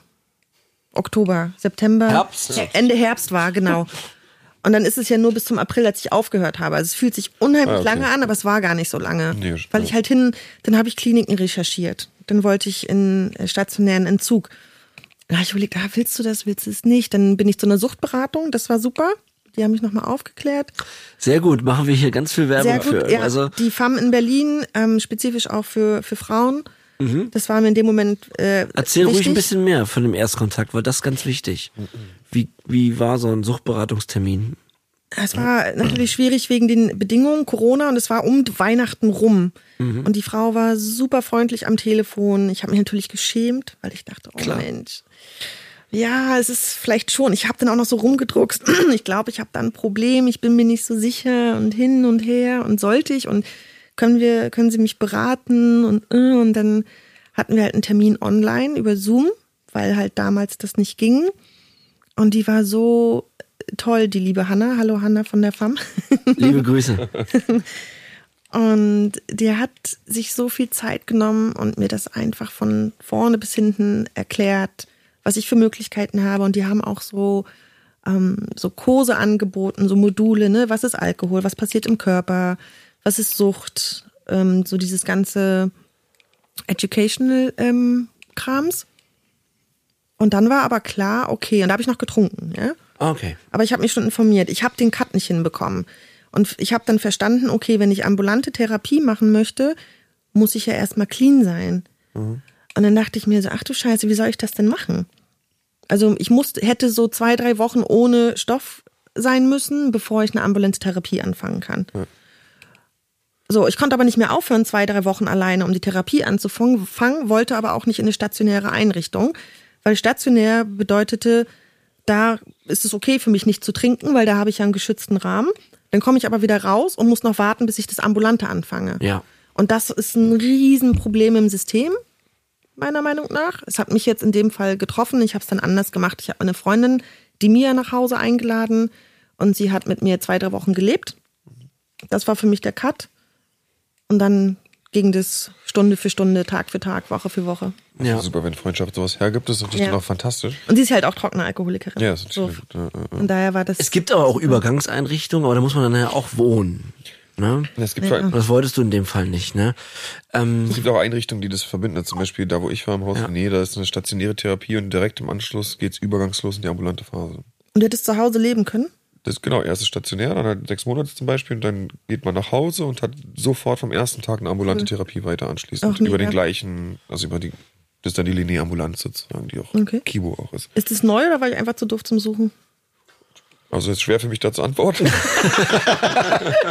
Also man kann schon sagen, es gibt wirklich ganz viele Modelle äh, und zum Glück, äh, und da bist du ja auch anscheinend dann ein Suchthilfesystem. Ja, auf jeden Fall, ja. Kann ich jedem empfehlen. Es ist so mega peinlich. Mir war es mega peinlich. Aber das ist Teil der Krankheit. Der Scham ist Teil der Krankheit. es ist ja auch, ich finde auch, dass es ja doch teilweise auch schwierig ist, sich so einen richtig guten Überblick überhaupt die Dinge und wie man es als, ist ja jetzt auch nicht so, dass man einfach irgendwo guckt und dann ist klar, was man machen soll. Also das ist ja doch eine recht schwierige Entscheidung zum Beispiel mit diesem anschließenden, also was ich jetzt da gemacht, das war mir jetzt zum Beispiel von Anfang an gar nicht so bewusst. Also auch da, was jetzt nicht was groß bei denen auf der Website steht oder so. Aber da ist natürlich, wenn man da gute, also da kann man gut im Gespräch mit den Ja. Drogenberatungsstellen sein, also auch für die Leute draußen. Äh, Also wenn ihr dazu eine Frage habt, irgendwie ob Ambulanz oder Tag, da gibt's ganz, ganz viel. Und genau dafür ist ja die Drogenberatung Mhm. Ja. da. Aber auch das ist natürlich manchmal überfordernd. So, und ne, man muss ja trotzdem eine Entscheidung treffen in irgendeiner Form. Aber es gibt ja echt viel, was man machen kann. viele Absolut, verschiedene ja. Konzepte. Ja. Und ich konnte da halt auch hin. Es kostet nichts. Ja, es ist Ähm, alles umsonst. Ja. Stehen zur Verfügung. Super tolle Menschen. Ich wollte noch mal einen Schritt zurückgehen, Ja. äh, bevor du eben auch dann in Therapie gestartet hast und so. Gab's bei dieser Point of No Return, gab's da irgend noch mal eine größere Bombe, die explodiert ist, oder war das einfach, war das Fass einfach übergelaufen? Also war dir einfach klar, so Mhm. geht's nicht weiter? Äh, oder ist was Spezielles noch mal passiert? So, so, so eine Du meinst Art, du den klassischen Tiefpunkt? der tiefe Tiefpunkt. Mhm. Ja. Ich sag immer, ich hatte keinen Tiefpunkt. Mein Leben war ein Tiefpunkt. Okay. Also es war einfach, ich konnte nicht mehr. Ich war einfach durch. Ich konnte einfach nicht mehr. Ich habe ja, ich habe alles probiert. Ich habe das nicht als Rückfälle für mich eingestuft, sondern ich habe, ich habe noch nicht kapituliert. Dieses, diese klassische Kapitulation. Ja. Ähm, und das habe ich dann. So. Ich hatte bis jetzt auch keinen Rückfall auf Holzknopf klopfen. klopfen. Ja. Ich klopf, äh, Klopfen, klopfe mal kurz klopfen. hier auf den Kopf. Ich klopfe, ich klopfe gegen das Mikrofon. Und ich habe halt, weil ich halt so dann rumgeeiert habe und halt immer noch trinken wollte und auch aufhören wollte, habe ich halt irgendwann mir einfach ein Datum gesetzt. Und das war der 21.04. Krass. Und das hat dann funktioniert. Zufall, Kiss mit Schicksal, ich weiß es nicht. Es hat für mich funktioniert. Darf ich fragen, wie viel du am Ende getrunken hast? Drei bis fünf Flaschen Wein am Abend. Okay. Ja, ist immer, Ja, ja. also ich will jetzt, es geht nicht um reißerisch, sondern Ja, ja. es ist einfach schon auch interessant, ja. Die Jugendlichen haben uns das ja auch gefragt, ähm, wie viel haben wir am Ende konsumiert haben. Und Das ist ja auch interessant. ist ja schon auch, ne, ja, es ist schon, klar. also da ist einfach mal klar, also was, was, was ich daraus äh, ziehe als objektive Information, ist einfach fünf Flaschen Wein Ja. zu trinken, weißt du, ist auch anstrengend. äh, ist halt einfach klar, Ja. ein Problem. Ist ein Problem. Ja. Auf der anderen Seite aber auch, ich hätte gern schon früher aufgehört. Da sind wir wieder bei hätte, hätte, Fahrradkette. Wir auch. Es reicht auch, wenn man nur einmal die Woche ein Glas Wein trinkt und man, man möchte das nicht. So, also Ja, Alkoholismus fängt ja viel, viel früher an. ja. Und das, was wir auf der Straße sehen, ist halt äh, Alkoholismus im Endstadion, ne? Der Obdachlose, der sich den Korn reinknallt. Ja, nicht Also nur wenn man- Alkoholismus, das ist ja generell Drogenkonsum. Drogen. Mhm. Ja, ja. Ähm, Jeder kann zu jeder Zeit aussteigen. Ja. Wenn er halt, also jeder kann es wollen. Und dann ist natürlich genau Ja. die Frage, ob man es dann kann oder, oder wie man da rangeht. Genau, aber ich finde auch, wie du eben schon gesagt hast, sobald man merkt, dass man das eigentlich nicht möchte, da ist dann der Gang zu den professionellen Stellen. Wir reden oft darüber und eine Motivation ist, das hier zu machen, die Sendung, ja, dass mit, damit Menschen ihren Konsum Mhm. Ja. eher hinterfragen. Ja. So, das ist ein Satz, den ich hier schon hundertmal gesagt habe. Ja. Weil ich das eben, ich für mich das nicht gemacht habe. Ja, ich auch nicht. Wenn, wenn ich zurückblicke auf meine 15 Jahre, hätte ich im dritten Jahr schon Mhm. hundertprozentig auf die stationäre Therapie gehen müssen. Also Mhm. da war eigentlich schon alles schlimm und auch der die Masse äh, am Substanzmissbrauch äh, erreicht. Ich habe aber trotzdem zwölf Jahre drangehangen. Ähm, und das ist ein Thema, worüber wir ganz oft sprechen. Aber ich wollte es ja nicht. Genau. Verstehst du? Wie du, ich wollte die Substanz nicht verlassen. Die hat mir ja auch viel gegeben und die Funktionen am Ja. Anfang waren ja auch großartig. Und dann drehte sie sich aber um, dann Ja. wird es ganz schlimm. Aber selbst dann habe ich ja noch mal sechs Jahre dran gehangen. Mhm. Also ich hadere sehr damit, ich hadere wirklich sehr damit, dass ich ähm, nicht fähig war, das Leid zu sehen, was ich mir selber antue und auch den Menschen um mich rum. Mhm. Damit hadere ich täglich und äh, motiviert mich die Sendung zu machen, weil ich wünsche es, dass andere, Ja. dass anderen das erspart bleibt. Ja, das wünsche ich mir auch. Weil ich habe es nicht gesehen. Und ich wusste, und bei mir war nämlich, äh, bei mir gab's Tiefpunkte, plus das Leben war auch ein gemeinsamer Tiefpunkt. Also ich kann da, ich kann da alle Kreuze machen. Und ähm, trotzdem habe ich immer noch weiter konsumiert und das macht mich bis heute fassungslos.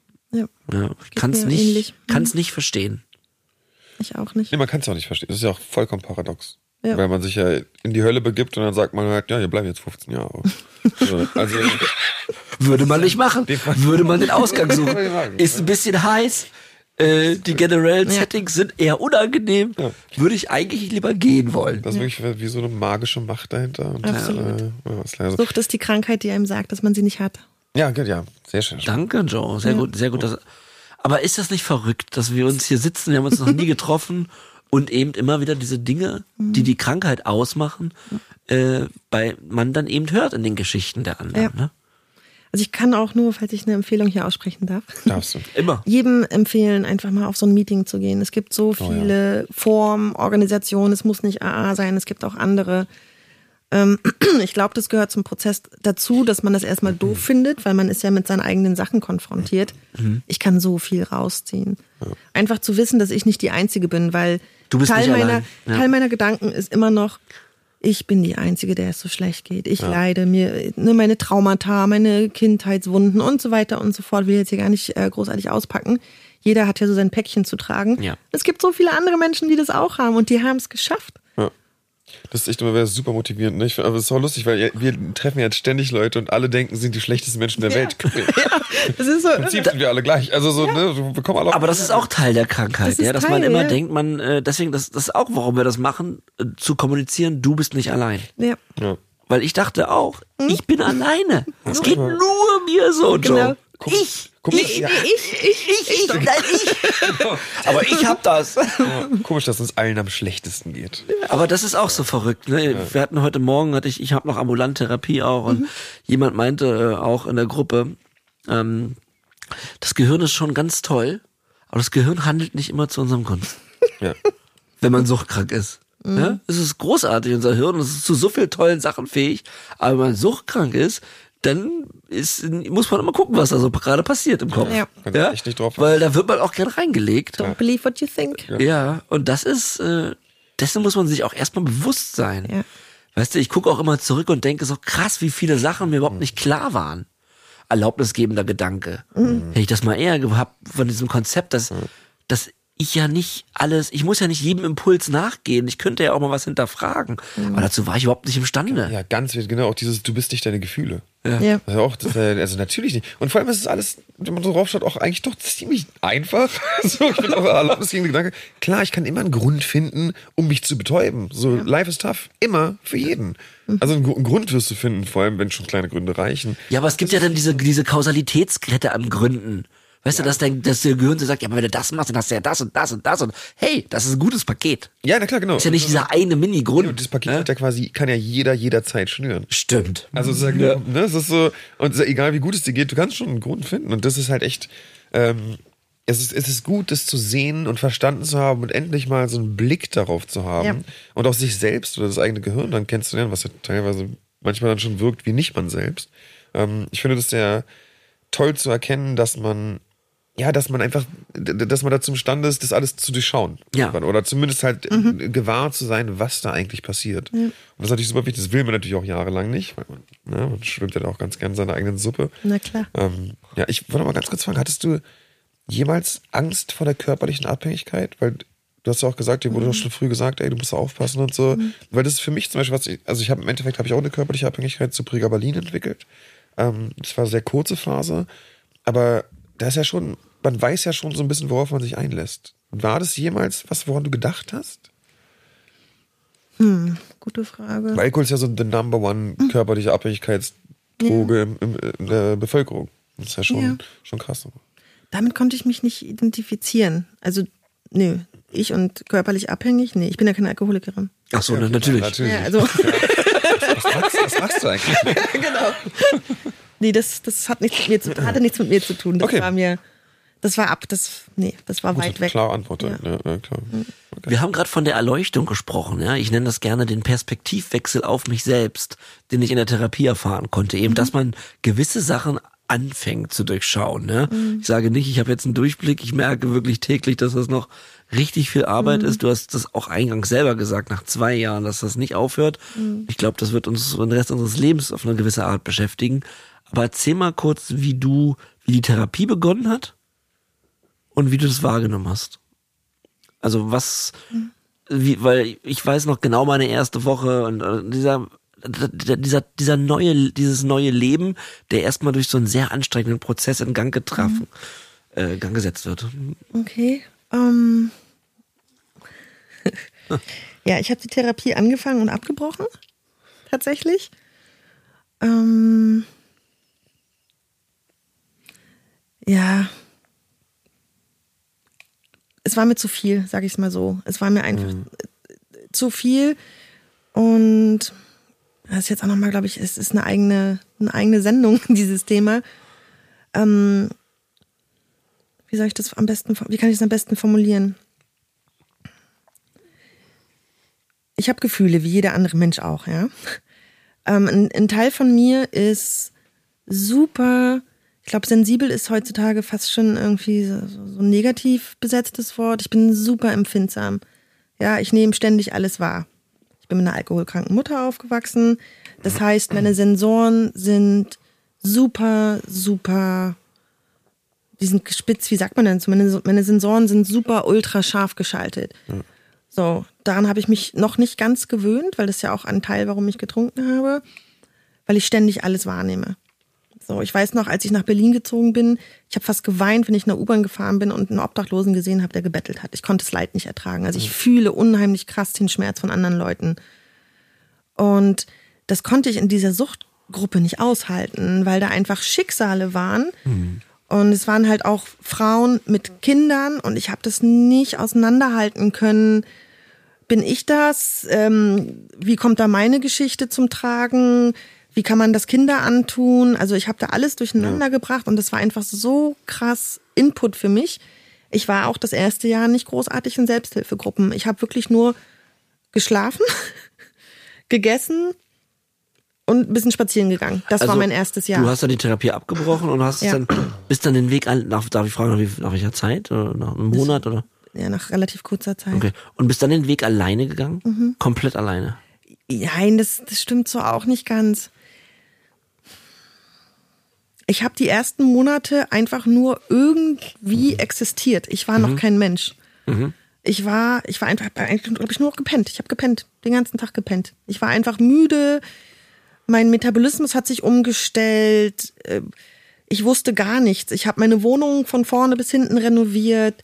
Ich war mit mir irgendwie beschäftigt, um irgendwie halbwegs klarzukommen. Ich habe es probiert mit den Meetings, das war mir einfach zu viel. Ich konnte das emotional nicht verarbeiten, überhaupt nicht greifen. Ich kann das aber verstehen, was du erklärst. Ja? Ich habe mich halt 20 Jahre dicht gemacht und dann, Ja, huh, ja. Realität, bumm. Here we go. Here we go. Scheiße, wo ist hier mein Platz? Ne? Also Ja. meine Identitätsfrage, ähm, was habe ich alles verpasst? Habe ich ja vorhin schon erzählt, politisch, welche Serien sind gerade in? Ich habe halt alles verpasst. Mir fehlte halt, äh, mir fehlen Jahre meines Lebens.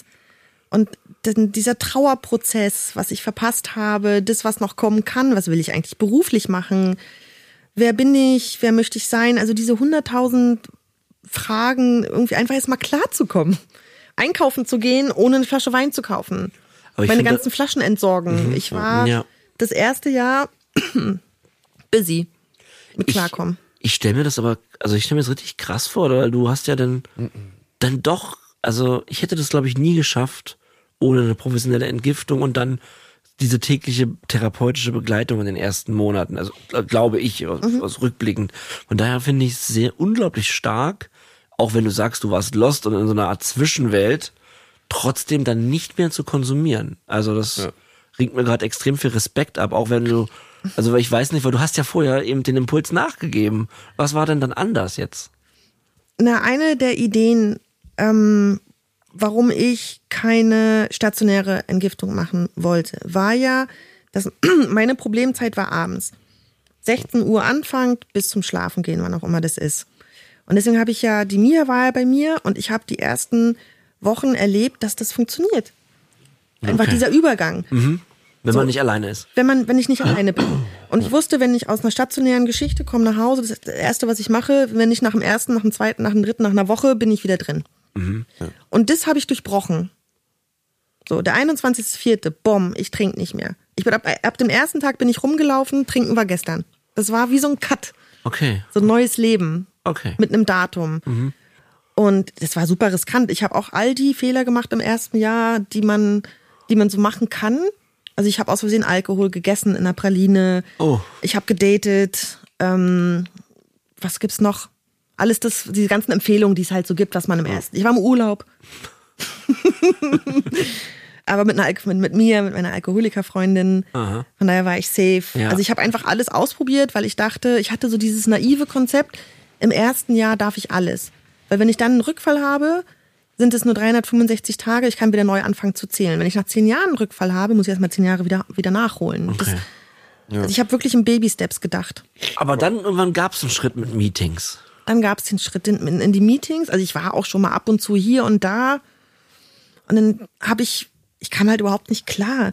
Ich habe mich an Aussagen äh, abgerieben. Ich habe mich persönlich angegriffen gefühlt. Dann konnte ich noch nicht sagen, hey, ich bin Joe, ich bin Alkoholikerin. Dann wurde ich in der Pause angesprochen, ob ich denn wirklich eine sei, wenn ich das nicht sagen darf. Und ich habe mich an Kleinigkeiten aufgehangen und habe das Konzept nicht verstanden. Ich dachte halt, ich dachte wirklich in meiner Arroganz, Selbsthilfegruppen sind was für, für Arme, die, die sich keinen Therapeuten leisten können. Das ist auch interessanter gedacht. Hab ich noch nie, hab ich noch nie. Mann, Mann, Mann. Das war meine Vorstellung von Selbsthilfegruppen. Die müssen sich ja irgendwie selbst helfen, weil kann ja nicht jeder einen Therapeuten finden. Ja. So ein One-on-One ist ja, ist ja, ist ja anstrengend und, und kostspielig. Und Ich würde dich bitten, jetzt kurz zu korrigieren, wie du heute über Selbsthilfegruppen denkst. genau. Das war damals, so habe ich damals drüber gedacht. Ich habe das absolut nicht geschnallt. Ja. Und ähm, ich war vielleicht, ah, es gibt ja auch 100.000 Meetings, ja, jedes ist anders. Jedes ist anders, klar. Gibt ja auch viele Arme. Daran jetzt auch. Ist krass, was man, was, ich, was man so denkt, ne? was man so denken Ja. kann. Der war gar nicht so schlecht, John. Vielen Dank, Hagen. Ja, da muss man aber auch die, die Minuten davor gehört haben. Genau. Ja, das stimmt. Ja? Spult mal schnell zurück hier. Okay. Also Nein, aber ich da gab es eine ich Wendung hab, bei Es gab dir. eine Wende, ja. Ich habe es hier und da mal irgendwie probiert, aber ich habe das einfach nicht geschnallt. So, Punkt. Lass ich das mal so stehen. Dann war der 21.04.2022. Er näherte sich und ich habe richtig krass Bammel gekriegt, weil ich hatte mir nur- nur ein Jahr vorgenommen. So, gehe ich jetzt zurück oder lasse ich, lasse ich das jetzt weiter so laufen? Ich war halt, ich war unzufrieden. Ich war einfach nur trocken. Ich war wie vorher, nur ohne Alkohol. Und auch nicht mit mehr Glück im Leben. Nicht mit mehr Glück, es alles war scheiße. So die Anfangszeit war natürlich diese Pink Cloud, ne? Och, äh, es ist Sommer, die Sonne scheint oder ich habe mich gefreut, dass ich über Kleinigkeiten, alles war neu und aufregend. Ähm, und das hat sich dann gegen Ende des zweiten, ersten Jahres geändert und alles war scheiße. Ich war mit meinen Dämonen konfrontiert, konfrontiert. ich konnte nicht schlafen. Ähm, so ein bisschen Richtung depressive Verstimmung, meine Angststörung kam so ein bisschen zurück. Ich wusste überhaupt nicht, was das Leben, was, was mache ich jetzt? So, ich habe jetzt ein Jahr nicht getrunken und jetzt? Und jetzt? Keine Entwicklung, kein, kein nichts. Aber ich war auch noch nicht bereit, an meinen Traumata zu arbeiten. Also ich war in so einem Limbo-Status. Ja, schwierige Phase. Ja. Super Hört schwierig. sich wirklich nach Limbus an, ja. Also entweder ich gehe zurück und wenn ich zurückgehe, dann war's das halt für mich und mein Leben. Oder ich finde einen Weg, dass es mir besser geht. Und das waren die Gruppen für mich. Ich bin einfach hingegangen und habe gesagt, okay, wenn dir das heute nicht passt, habe es mir aufgeschrieben, warum es mir nicht gepasst hat. Am nächsten Tag war der Grund dann schon wieder, ich habe Bullshit-Gründe einfach. Ich hatte einfach, Kein Bock. ich konnte keinen Bock und ich konnte, ich war einfach noch nicht bereit, mich komplett mit allem auseinanderzusetzen. Und so Schrittearbeit oder irgendwas, um Gottes Willen. Ja, was- konnte ich am Anfang alles nicht. Ähm, und dann habe ich ganz tolle Gruppen gefunden. Ich habe die Menschen dahinter kennengelernt. Also nicht einfach nur so ein Stuhlkreis mit, mit Gesichtern und Geschichten, sondern ich habe mich mit den Leuten unterhalten. Wir sind danach einen Kaffee trinken gegangen. Ich habe mich damit einfach sehr intensiv auseinandergesetzt. Und dann habe ich gemerkt, geil. So, wenn immer es mir scheiße ging und ich abends alleine, wieder die Situation, immer noch bis heute, ich abends alleine zu Hause. Ab einer gewissen Uhrzeit wird's mir so ein bisschen komisch. Dann schwinge ich meinen Popo und ab ins Meeting. Ne? Meeting Guide App zum Beispiel, gibt ja auch noch andere. Und ich weiß, wo, wo ich Zuflucht finde, sozusagen. Und da gibt's Menschen, denen geht's na genauso, weiß ich, die haben ähnliche Probleme wie ich. Auf jeden Fall. Also eh- auf jeden Fall ähnlich kann man festhalten. Ja. Ja. Und das ist ja, ist ja wie mit so vielem, ne? Das, wenn man nicht, wenn man sich darauf einlässt, dann ist Ja. alles ganz anders. Man kann Ja. quasi alles genießen, wenn man sich darauf einlässt oder da was draus ziehen. Das ist ja, das merke ich jetzt zum Beispiel auch in der Kindererziehung. Die, die lassen dich ja voll oft auf gar nichts ein. aber Komm doch einfach mit, uns wird dir gefallen. Danach heißt, boah, Papa, das war super geil. Ja. Und so hältst du, du- und denen kann ich auch mal sagen, erinnere dich ans letzte Mal, Mhm. willst nicht mitkommen, Ende war's cool, let's do it again. Lass dich drauf ein. Ja, und als Erwachsener man manchmal, ne, da kommt, da muss ich halt drauf einlassen. Schönes, schönes Beispiel, weil du das gerade gesagt hast, Joe, machen wir gerne nochmal Werbung. Es gibt verschiedenste Internetseiten, verschiedenste Apps, ähm, wo man, äh, wo es in ganz Deutschland zu jedem Tag, in jeder Uhrzeit, Ja. findet, Weltweit. weltweit findet eigentlich irgendein Meeting statt. Ja. Ähm, NAs oder AAs oder auch noch ganz andere Gruppen. Blaues Kreuz. Genau, also wir haben auch ganz viel in unseren Shownotes dazu, aber das kann man nicht oft genug sagen. Mhm. Ja. Man ist nicht allein, es gibt diese Gruppen und sie helfen einem. Ja, ich habe übrigens- le letztes Mal habe ich übrigens äh, die, die Seekis erwähnt. Ich Ja. habe danach erst gesehen, das ist ja nur für Berlin, glaube ich. Ne? Also das war jetzt weil der Podcast ja nicht nur in Berlin gehört wird. Ja. Ähm, also 106 Länder würde Peter jetzt wahrscheinlich sagen. ähm, genau, ist nochmal wichtig zu erwähnen. Also das war natürlich für Leute, die nicht aus Berlin kommen, nicht relevant, aber ähm, Ja. Seekis ist für Berlin eine super Seite. Da habt ihr das alles zusammengefasst. Ja. Ähm, ja, wollte ich nochmal vorwegschießen. Die gibt's aber eben auch für andere Sucht, ähm, Klar. äh, für andere Bundesländer und wir haben auch das Suchthilfeverzeichnis in unseren Shownotes. Da gibt man seine Postleitzahl an und die nächste Drogenberatungsstelle wird einem angezeigt und selbst die Drogenberatungsstelle in deinem Kiez oder in deinem Viertel oder in deinem Dorf, äh, die weiß auf jeden Fall, hat eine Übersichtsseite, wo die Selbsthilfegruppen sind. Ja. Also das kann man sich auch immer über die Drogen- und Suchtberatungsstellen holen. ja. Ja. Nochmal kurz Information. Ja. Ja. Super. Ja. Also es ist ein super wichtiger Bestandteil meines Lebens heute. Hätte ich nie gedacht. Ich fand wirklich, ich fand das so scheiße. Diese alten Säcke, die da von irgendwelchen Stammtischgeschichten labern. So habe ich das am Anfang So wahrgenommen. hast du Ich das hab mich, wahrgenommen. Alte arme Säcke. Ist genau, alte arme Säcke. Ich habe mich halt immer Ihr auf das beide Negative. habt euch auch gefunden. Okay.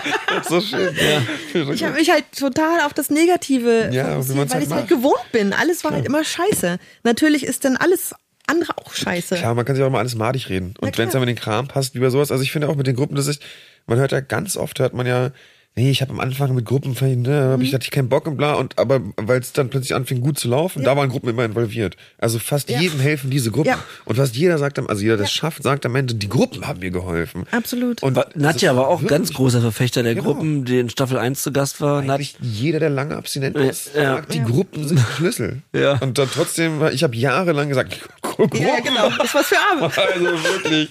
Bei meinem Portemonnaie gucken? Nein, ich will, aber das ist also, das ist echt, also, das ist ein Schlüssel. Und Ja. äh, nehmt diesen Schlüssel, also an alle, die Probleme haben, das ist wirklich, das, nicht jeder sagt das, also, Mhm. ne, das, ist, das ist nicht umsonst diese Information. Absolut. warst du das letzte Mal in der Gruppe, John? Was, äh, letzte Woche war ich was nicht. Ach so, du warst mit Philipp, ne? Ich war, nee, mit Philipp war ich nicht. Ach so. Ich gehe heute Abend.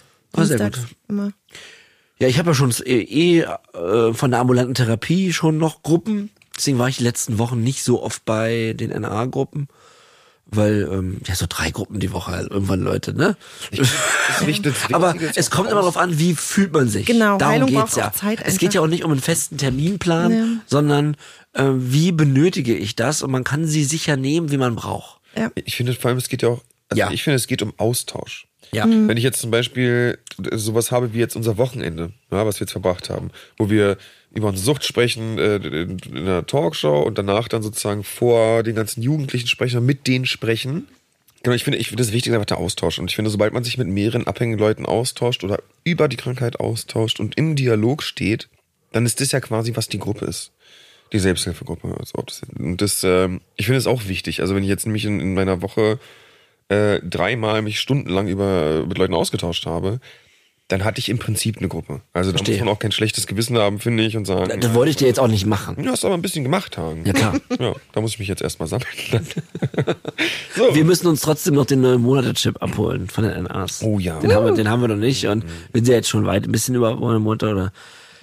Jedenfalls, ich sammle die Chips schon und bedeuten mir auch was. da musst du auch mal was sammeln. Ist ja gut. Ich auch. Die Ich, Chips finde ich cool. Ja. die Chips, hast du auch die Chips? Ja. Ja, klar. Okay. Ähm, Joe, Ja. äh, erstmal vielen Dank, dass du äh, bis hierhin. Ist schon vorbei? Nein, noch nicht. Nein, nicht. Ich wollte mich nur zwischendurch schon mal bedanken, dass du das alles geteilt hast. Und ähm, was würdest du sagen, wie, äh, ich meine, das hatte mit der Eingangsbefindlichkeit zu tun, aber kannst du jetzt, wenn man mal unabhängig von den Baustellen, die noch offen sind, kannst du das Leben jetzt wieder genießen? So allgemein? Ja, so ganz allgemein. Und das Vergangene hinter dir lassen. Geht das? Gute Frage. Ja. Ähm, ich kann das Leben mehr und mehr genießen, ja. Mich holen meine alten Sachen manchmal noch ein. Also ich hätte mir gewünscht, dass alles so mit einem Fingerschnipsen einfach schön ist. Ist es Das wäre nicht. generell schön. Das wäre generell schön, ja. Ich hatte die naive Vorstellung so ein bisschen tatsächlich. So. Ja. Deswegen hat es ja im ersten Jahr auch, war es ja auch so komisch, dass es auf einmal nicht alles gut ist. weil es sollte ja einfach jetzt alles gut werden, weil ich nicht mehr trinke. Ähm, was war die zweite Frage? John, was habe ich gefragt? Ja, ob du wieder zufrieden sein kannst, ob das geht. Ja. Und wieder zufrieden im Alltag stattfinden kann. So was habe ich gefragt. Ja. Ah, eine zweite Frage. Nein, ich, aber ich habe keine zweite Frage. Ich glaube, das war verschachtelt. War zwei. Es ist eine lebenslange Aufgabe. Ja. das wird Ja. mir mehr und mehr bewusst, definitiv. Und was, was kannst du denn Leuten sagen, wie sie sinnvoll oder mit einem guten Gefühl auch ähm, ein Angebot zum Alkoholtrinken ablehnen können? Oh ja. Ich glaube, das ist für ganz viele Menschen Ja. ganz wichtig. Ähm, das würde abschließend vielleicht. Beziehungsweise, wie machst du das im Moment ja, auch, ne? dein, ja. Sinn, dein Ansatz? Dein Workaround. Das ist jetzt Erfahrung, genau. ähm, weil das glaube ich ist nochmal auch gut, um das so ein bisschen ausfaden zu lassen. Okay. Okay. Soll nicht vorbei sein. Nein. Warum, warum flüstern wir jetzt? Jetzt creepy. Okay. Okay, ja. Ähm, wie mache ich das? Also ich meide mehr und mehr Situationen, wo es Alkohol gibt. Das habe ich am Anfang noch probiert. Ich habe mal, ich war in einer Bar, ich war in einem Club, alles nüchtern, äh, einfach um zu sehen, wie das ist. Macht aber auch nicht so viel Spaß, oder? Oh, es ist eklig. Ja, genau. Es ist so laut. Es ist so Ja. laut. Ja, genau, ja, Kopf gewöhnt. Und ich war nach eins im Bett. Das ist ja dann schwierig mit meinem Rhythmus. Ja. So Sachen, die mir früher gar nicht aufgefallen sind, abgesehen davon, dass ich auch älter geworden bin, ähm, war mir das früher scheißegal, wie ich meinen Körper behandle. Ne? Klar. Das finde ich auch Aber gehst wieder du krass. draußen offen damit um? Äh, Ich bin Joe, ich bin ähm, Alkoholikerin. Ähm, Ja, manchmal sogar ein Stück weit aggressiv. Tatsächlich. Also ich bin den Leuten das auch gerne mal auf die Nase, wenn Why da not? Alkohol im Kuchen ist. Ja. Ja, entschuldigen Sie bitte, ich bin Alkoholikerin. Was soll das hier? Warum steht es nicht drauf, dass da Alkohol im Kuchen drin ist auf der Karte? Völlig richtig. Ja, finde ich auch okay. Ja. Und dann sage ich halt, ich hätte ja auch ein Kind sein können. Ja, das sehen wir ja. Ich sage, ach so, bei Kindern. Also dann, ich diskutiere, ich bin auch noch so blöde manchmal und diskutiere, aber für mich ist das gut, weil das heißt, ich stehe für mich ein. Ich Ja. tue was aktiv, Ja. ne? Ja. dass mir das nicht passiert. Ähm, ich bin letzte Woche Zug gefahren und Worst-Case-Szenario, schräg gegenüber, gar nicht weit weg, vier Männer, die sich ihr Weißbier bestellen. Und irgendwann nach so zwei Minuten, nicht mal, fünf- gefühlt zehn Sekunden, zog so der Biergeruch rüber. Alkohol, äh, äh, Bier war nie mein, mein alkoholisches favorisiertes Getränk. Ja. Mir ist sofort schlecht geworden. Ja. Und habe dann die Schaffnerin gefragt, ob ich mich denn irgendwo umsetzen kann, wo dann vielleicht nicht Alkohol konsumiert wird. Und da hat sie mir den Speisewagen angeboten. Und da ist mir kurz die, kurz die Hutschnur geplatzt.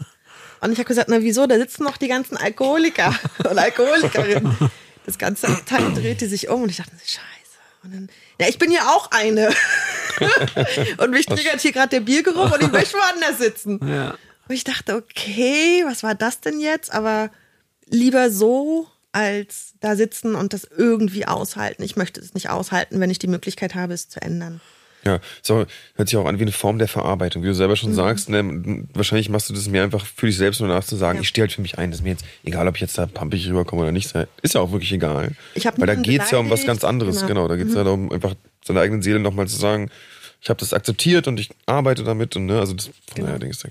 Absolut. Ich, ich kenne auch so eine Geschichte, da, ähm, da äh, habe ich ein alkoholfreies Bier bestellt, aber ein alkoholisches bekommen. Auch Ist mir krass. Auch schon passiert. Und pass auf, und ich, äh, und ich hab's, äh, aber ich hab's nur, also die Flasche stand schon da und wir haben halt geredet und ich wundere mich, weil eigentlich haben die Flaschen mit dem alkoholfreien sind ja eher immer bunt oder eine große Zahl steht drauf oder die heißen Fun Ja. oder oder ne, warum das eigentlich so ist, weiß ich auch. jedenfalls, weil der Fun ist ja eigentlich, naja, ähm, und ich guck die Flasche so an und kipp ein und denk so, irgendwas stimmt mit der Flasche nicht, so im Hinterbewusstsein. Und dann gucke ich und so, Leute, hab mich auch ein bisschen aufgeregt, weil ähm, das ist schon scheiße. Also wenn Ja. man alkoholfreies bestellt, dann sollte auch eins kommen. Also gerade wenn man dann, wenn die, die schon einkippen in die Gläser oder so, Ja. bitte bring mir die Flasche und bitte lass sie geschlossen sein. Wobei ich jetzt aber auch nicht oft alkoholfreies Bier trinke, wirklich sehr, sehr selten, das mir überhaupt nicht schmeckt und Bier auch nicht mein Ding war. Aber manchmal ist es ja passiert und Ja. Das war schon eine blöde Situation, ja, weil Das ist auch ein grober Schnitzer. Also ich finde, es so grob. scheiße ist, ist noch nett gesagt. Also das das, ist ein richtig grober Schnitzer, ja. da geht's Ist auch halt schon wirklich um mal was. rausgerutscht. Ähm, ja, sie spielen hier mit meinem Leben, ne? Also Ja. es Aber geht halt total. am Ende des Tages De facto um wahr. Tod oder Leben, ne? Das kann Rückfall für mich bedeuten, der mich zum Tod führen kann. Das ist natürlich dann schon sehr weit ausgeholt. Ich, Glaubst da gucke ich auch, Entschuldigung, da gucke ich auch, Ja. wer sitzt oder steht mir da gegenüber. Wenn das ein junger Kellner, Kellnerin ist, bin ich eh vorsichtig. Ja. Also da bestelle ich kein Virgin Mojito, weil das kann einfach schnell mal schief gehen. Ja. Aber wenn ich in einem Restaurant sitze, wo ich sehe, Heißt der Virgin Mojito? Also Ja. Jungfrau? Okay. oder? Ja. wusste ich nicht. Ich, Also ich, ich. Erzähl weiter. Ich habe zum Anfang Ja. da ein bisschen ausprobiert, ne? Es bringt mir nichts, weil Ja. es soll ja Alkoholersatz sein, aber das ist ja dann eins zu eins, nur ohne. Das Konzept ist mir mittlerweile, wenn das Leuten kein Problem macht und sie daran Spaß haben, okay, ich möchte aber kein Fake Gin oder so trinken. Mhm. Nur weil da nur Null draufsteht. Das mache ich nicht mehr. Ähm, wenn die Leute aber etwas älter und gesettelter sind und das ist ein Ambiente, wo ich das schon einfach erwarte, dass wenn ich das Essen bestelle und ohne Rotweinsoße und ich das extra explizit sage und es kommt nicht, dann werde ich auch ein bisschen pumpig und sage, hey, ich bin Alkoholikerin, ich kann das hier nicht essen. Ja. Ich habe sie doch gerade extra gefragt. Ich hatte ja diesen einen Rückfall, ne, in dem ich begriffen habe, ich kann nicht ähm, wenig konsumieren und dann aufhören. So, ich kann halt eben das Ende des Konsums nicht kontrollieren. Einer der Kriterien der sechs von der WHO. Ich, kannst, kannst du Beginn und Ende kontrollieren. Deswegen meine Frage an dich: Du äh, glaubst du, wenn du ein Glas Wein trinkst, ist es bist du in die Hölle wieder hinabgezogen? Hast du diese diese Angst davor? Oder wie, ich weiß nicht, wie ich es gerade beschreiben soll. Du weißt, was ich meine. Was du meinst, Ähm, ja. Ziemlich sicher, ja. Ja, Ja, ist für mich ein No-Go. absolut, ja. Ja. Auch kein alkoholfreier Wein oder 00er Wein oder irgendwas. Alles daran. keine Option. Nee. Nee, ich Nee. habe zu Better safe than sorry. Ja. Genau. Ich hab, Ja. Oh wow, danke John. Sag wow. Englischkenntnisse Wow. brilliant. Wow. Sag noch mal. Das ist mir jetzt unangenehm. Ich Better safe than sorry. Wow. Lieber auf der sicheren Seite sein. Wow. Genau. Wow. Das ist so Hagen, du Hagens nicht. Ich bin richtig begeistert. Aber Mit dem Satz kannst du stattfinden, John, ne? Ja, manchmal halt. Sorry, Joe, das ist so die Dynamik, die hier ich entsteht schon, mit so John. die Bro-Dynamik. Naja, Bro, weiß ich nicht. Dude-Dynamik. Dynamik. Dude-Dynamik. genau. Okay.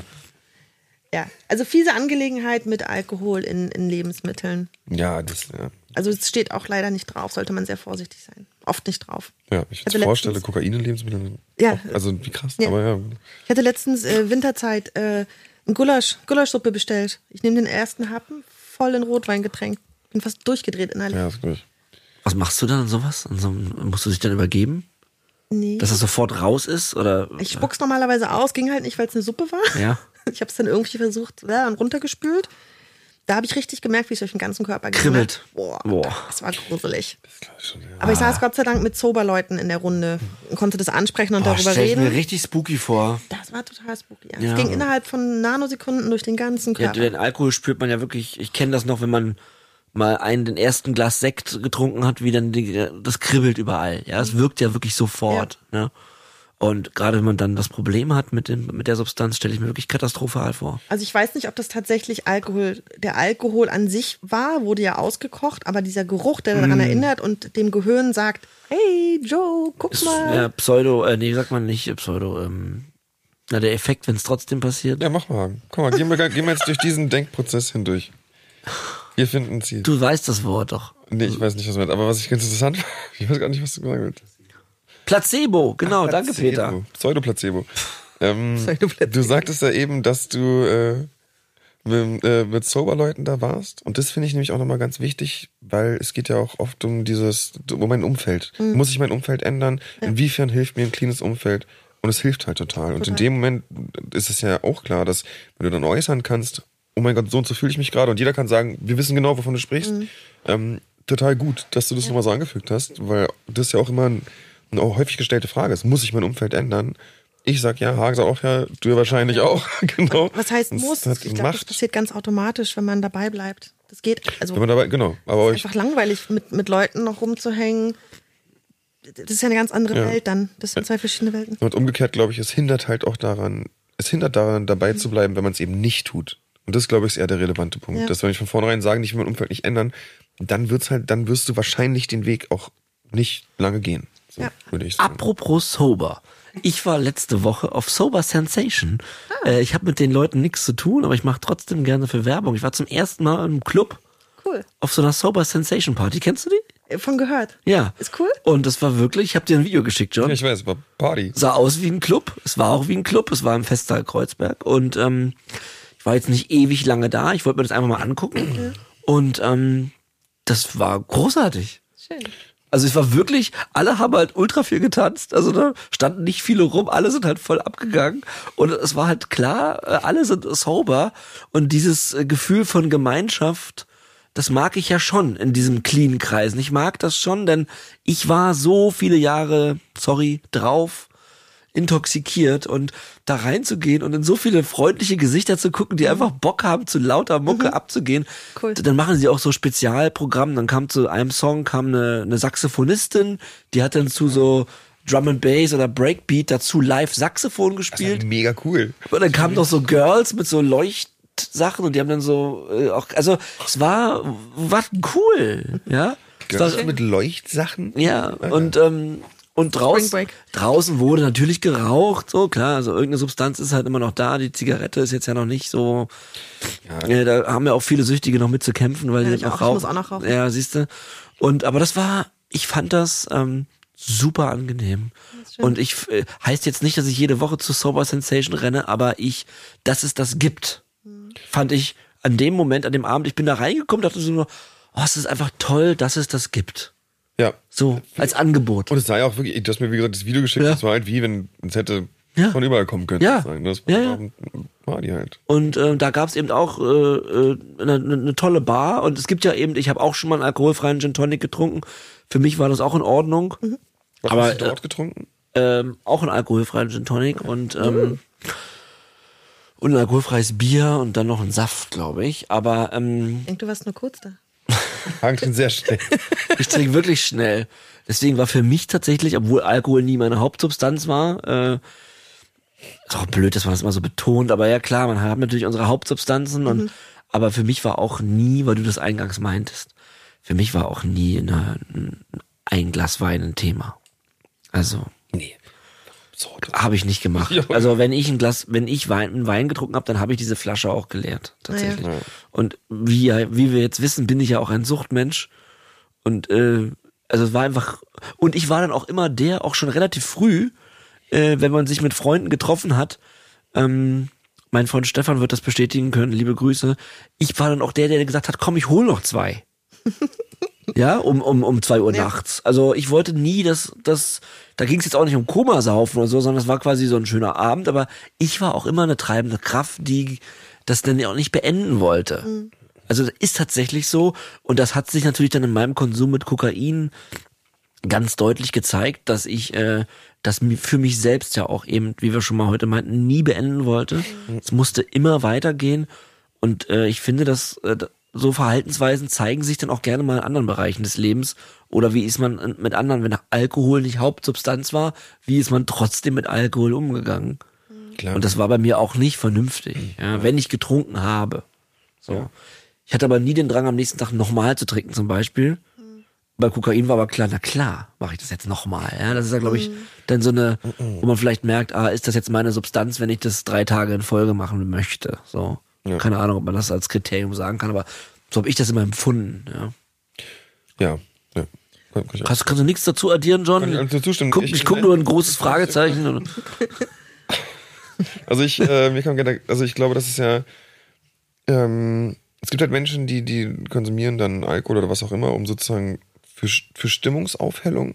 Und das sind, glaube ich, nicht die, die dann sofort sagen, ja, lass mal noch mehr holen. Lass mal das noch machen. Weil, weil denen geht's nicht primär darum an einem Abend. Ja. Und ich glaube, Leuten, die halt wirklich so Suchtmenschen sind wie wir, die gehen jetzt wirklich primär ums Konsumieren. Ob jetzt mein Kumpel dabei ist oder nicht, ist eigentlich gar nicht so wichtig. Aber lass mal noch was holen. Und jemand anderes will halt sagen, hey, lass mal lieber die Zeit zusammen verbringen. Uns geht's doch gerade total gut. Wir haben noch, also, Aber ich wollte lieber was holen. Genau, und ich glaube, das ist halt echt, ein- dass, dass man da, dass es sich da einfach auch so teilt. Ne? Es gibt ja einfach Leute, die eben imstande sind, ab und zu mal was zu machen, und aber das ist halt nicht super wichtig für die. Ja. Und äh, das ist ja genauso mit dem, mit dem Betäuben. Wenn jemand halt, wenn wie bei uns ja auch irgendwo immer was betäubt wird, weil jeder von uns kennt ja, hat ja Schmerz im Leben, hast du ja erzählt, Joe, und bei, du ja auch, Hagen. Bei mir ist es auch so. Wir haben halt diese Funktion, über die wir so oft sprechen. Und wenn du die halt nicht hast, dann ist ja gar nicht der Drang danach, sofort irgendwie Stimmt, neu klar. zu holen. Das ist mir nur gerade Ganz Kopf wichtig gekommen. mit der Funktion. Also, als du das sagtest, Ja. dass du ein Typ warst, weil ich glaube, jeder, der im Endeffekt in der Therapie landet, ist halt dieser Typ. So. Ja. Könnte sein. Ich wollte dich noch abschließen, ich, wie oft will ich noch abschließend was sagen, äh, aber äh, Funktion, da hatte ich nämlich den gleichen, das gleiche Wort kam mir auch gerade in den Kopf, was John gerade meinte. Was war, kannst du nochmal zusammenfassen, sagen, was Alkohol für eine Funktion hatte? Die Grundfunktion? ja, die Grundfunktion. Ja. Genau. Damit hast du es schon selbst Ja. beantwortet. Ah, echt, ja? Ja, alles. Enthemmung, Betäubung. Enthemmung, Betäubung, besser fühlen, runterkommen, traurig sein können, weinen können, schlafen können. Also du konntest das für alles benutzen. Also es hat gelöst quasi einfach, würde ich sagen. Ne? Alles, was du dir sagst, sind ja alles Dinge, die dann so gelöst werden und dadurch, also einfach diese, diese Grundfunktion von alles zuzulassen wird einfacher. Na, zuzulassen, ich wollte einen Gefühlszustand ändern. Ja, okay. Gefühlsregulation sagt John ja auch oft. Gefühlsregulation Ja. ist ja Ja. Ob von traurig zu glücklich oder glücklich zu traurig oder Ob es dann klappt, ist eine Ein- andere Sache. Ne? Ob es dann klappt, ist eine andere Sache. Oder auch Langeweile. Alles, was, was ist, glaube ich, so, ich habe das für alles genutzt, was, was ich mir so vorstellen kann an Emotionen. Ich finde so ein bisschen auch immer das, was, was ja häufig für mich auch war, war einfach eine Flucht aus der momentanen Situation. Was dann Ja. kommt, hast du ja gar nicht so krass im Griff. Stimmt, aber Hauptsache Besser weg. Jetzt ist es bestimmt, weil ich bin ja ne, schon mal Dopamin und ne, also besser ist es. Irgendwie intoxikiert ist ja Irgendwie. immer besser. Genau. Ja, ja. Flucht. Ich kenne das gegen Gedanken auch. Alright. Ähm, ich wollte noch was aufklären, John. Da gab es ein paar, äh, wir haben ein, ein Mich aufklären wollte. ich wollte, ja, das weiß nicht, ob ich das, ob das noch irgendeinen Sinn ergibt, aber äh, wir haben ein Video gedreht in der Bahn und wir möchten nochmal betonen, dass das ironisch war. Wir haben uns sehr lieb. Okay. okay. Ach so. Ja, nee, na klar, das ist ironisch. Wir haben uns super lieb und wir haben ein bisschen geschauspielert. Und wir uns war ein, wir, wir dachten eigentlich, dass das eindeutig war. Ja, wir können einfach, was machen wir zu den Schauspieler tragen? du bist aus dem Film, ist ja klar. Ja, Was habt ihr okay. denn gemacht? Ach, wir haben uns angepöbelt in der Bahn. Ja. Und jetzt im Endeffekt hat unser Manager gesagt, wir sollen es jetzt so darstellen, als wäre es halt nur ein Spaß gewesen. Damit das können wir ja am Ende danach rausschneiden. Okay, whatever. Du hast nicht das gemacht, was ich von dir wollte, aber es ist in Ordnung, John. Dann hast du recht. Also, wir sollen jetzt so darstellen, als hätten wir uns eigentlich lieb, ne? Ja, Okay. genau. Na Gibt's gut. eigentlich noch, gibt's mir war irgendwie so, als gibt's da noch irgendwas. Mir fällt noch ein, ein, zwei Antwort, ein, zwei Ant mir fallen noch ein, zwei Antwortmöglichkeiten auf die Warum trinkst du nicht äh, Frage ein. Oh, Ah ja, sehr gerne. Wir bitten darum. Ähm, weil ich wurde ja tatsächlich, tatsächlich auch angesprochen, wenn ich so in Kreisen unterwegs war, wo getrunken worden ist, warum ich nicht trinke. Ähm, was immer ganz gut ankam, war, ich kann nicht nur einen trinken.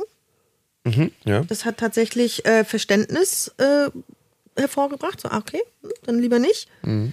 Ähm, für eine Ausrede ist, ich nehme gerade Antibiotika, bin krank oder irgendwie sowas. Aber ist das, ja, wenn, man, okay, ja. wenn man sich noch, das hat mir am Anfang geholfen, als ich noch nicht so sicher war. Einfach, Mhm. ich möchte nicht drüber reden. Ich möchte aber auch, dass du die Gusche hältst. Und dass es weitergeht hier und nicht irgendwie Und das- bremst. Genau, Ja. weil dann war ich mir nicht, war ich einfach noch so unsicher und wollte einfach nur Ruhe haben. Mhm. Oder auch ähm, ganz klar, ich bin Alkoholikerin. Ja, genau. Ja. Ist dann immer so, ein, so, ein, so eine Stimmungsbremse tatsächlich, weil das ist so, äh. also man weiß nicht, ob die Menschen dann ein Bild von einer Alkoholikerin im Kopf haben, dem ich nicht entspreche, oder ob sie denken, dass ich einen Scherz mache, übertreibe, ob sie jetzt da Kopfkino losgehen. Äh, Mir ist auch schon einige Male passiert, dass wenn ich mit dem Thema einmal anfange, ist das eine Gruppe, eine Zweiergruppe, Therapiegruppe, weil die Leute dann anfangen, von ihren Problemen zu erzählen und wer in der Familie Alkoholismus hat Klar, und dass sie selbst, ja. das ist echt krass auffällig, finde ich. Ja, Ja, so. Ja, gut, und ich denke auch, dass in dem Fall dann auch so eine kleine Notlüge vielleicht auch in Ordnung ist. Ja, das ist ja in Ordnung. Das ist ja auch ein Prozess und wie man sich dann fühlt, ja. Ja. Also ich bin ja, ja auch nicht. seitdem ich auf Therapie bin ähm, oder seit, seit der Entgiftung bin ich völlig open-minded damit. Ähm, und das ist mir auch egal was. Aber ich natürlich bindet man so einen Satz jetzt nicht jemanden direkt an äh, auf den Kopf, aber es gibt ja dann doch schon mittlerweile schnell das Gespräch in die Richtung. Sagt man das nicht, bindet auf den Kopf? Ja, sagt man genauso. Okay. Nee. Naja, jetzt. Also manche sagen das. Okay, ich, äh, ich könnt, könnte auch nochmal Goethe zitieren und Goethe hat gesagt, Oh. entscheide dich lieber ungefähr richtig als genau falsch. Hast und jetzt gegoogelt? kommt, Nee, Hagen zitiert ständig Goethe. Das ist fast, fast schon nervig. jetzt kommt, Hagen grüßt. willkommen in Hagen grüßt. Ähm, ich grüße John nicht. So, einfach weil du gerade die letzten zwei Minuten doof warst zu mir. Nein. Quatsch. Ich hab dich lieb, Mann.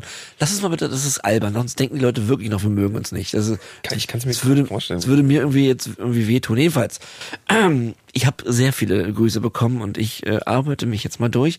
Ihr seid toll da draußen. Vielen lieben Dank. Colin grüßt seine Freundin Edda. Hey Hagen, äh, wir verfolgen euren Podcast von Anfang an und feiern es sehr. Weiter so, Herzchen. Liebe Danke, Colin, und auch von mir liebe Grüße an Edda. Dann grüße ich Dani und Felix aus Berlin. Viktor aus Düsseldorf hat mir geschrieben, ich würde mich freuen, wenn meine, wenn meine Freundin Josi gegrüßt werden könnte. Wir feiern euren Podcast seit Tag eins und tauschen uns über jede Folge aus. Macht weiter so und ach ja, macht weiter so und ach ja, bleibt weiterhin sauber. Vielen lieben Dank, ihr beide. Dann grüßt Lars Luis. Mara hat mir geschrieben. Erstmal möchte ich euch beide, Hagen und John, grüßen und auch für eure Größe und Stärke danken. So ehrlich und schonungslos über die eigenen Emotionen zu reflektieren in einem öffentlichen Podcast zeugt von Stärke und einem eigenen Prozess des Wachsens. Wow, vielen lieben Dank. Und ich grüße Verena in München, die mir diesen Podcast empfohlen hat und meinen Freund Florian in Wien, mit dem ich viele Folgen nachbespreche. Oh wow, ihr seid toll. Auch wenn ich selbst keine Konsumgeschichte habe, trotzdem eure Menschlichkeit machen euch so relatable. Dankeschön. Wow, vielen lieben Dank für diese lieben Worte. Boris hat mir geschrieben. Ich würde gerne meine liebe Freundin Winnie grüßen. Äh, Sie hat euren Podcast entdeckt, äh, mir gezeigt und da, seitdem seid ihr treue Begleiter unserer beider Wege in eine dauerhafte Abstinenz vom Alk. Vom Alkohol, denke ich. Ja, vom Alk. Danke für eure Arbeit. Also ich wünsche Winnie einen guten Start in das neue Sober Life. in Berlin. Schön, dass du wieder da bist. Dein Boris. Ja, liebe Grüße auch von John und mir. Dann hat Ella mir noch geschrieben. Ella schreibt, bitte grüße Thaddeus und Thaddeus, ganz lieb von mir und natürlich John. Ja, na klar. Die Leute wissen, wie man grüßt. So, ähm, Johanna möchte, dass ich ihre Schwester, das, Jo- äh, die Grüße sind von Johanna an ihre Schwester Berna und ihre Freundin Lena. Die beiden würden sich kaputt freuen. Also genau, ich grüße also Berna und Lena. Moritz aus Bremen hat mir geschrieben, ich möchte gerne Paul, meinen lieben großen Bruder, grüßen und ihm sagen, dass er einfach der Beste ist. Danke für eure wundervolle Arbeit, eure Ehrlichkeit, eure Transparenz und eure große Liebe für das Leben. Dankeschön. Ja, vielen Dank. Claudi hat mir geschrieben, äh, grüßen möchte ich alle, die mit ihren Konsummustern kämpfen. Es ist machbar. Der erste Schritt muss von dir kommen und wird, dann wird dir geholfen. Und wenn es die Selbsthilfegruppe ist und nicht gleich die Entgiftung, hört die Geschichten an der Menschen, die den Sprung gewagt haben. Ich bin zufriedener als in den vielen Jahren zuvor. Sehr, sehr richtig. Claudi, dem schließen wir uns völlig an und auch ganz liebe an dich, äh, ganz liebe Grüße auch an dich persönlich und auch von John und mir. Da hast du wirklich recht, dass wir aber alle draußen, allen draußen Kraft senden, die noch mit ihrem Konsum zu kämpfen haben. Ja, klar. So, jetzt kommt auch wieder eine Claudia, und zwar Claudia aus Gummersbach. Sie grüßt ihren Sohn Flo in Bad Fredeburg. Macht weiter so, wir sind stolz auf dich. Außerdem meine Freundin Judith und ganz besonders mein wunderbarer Mann Guido.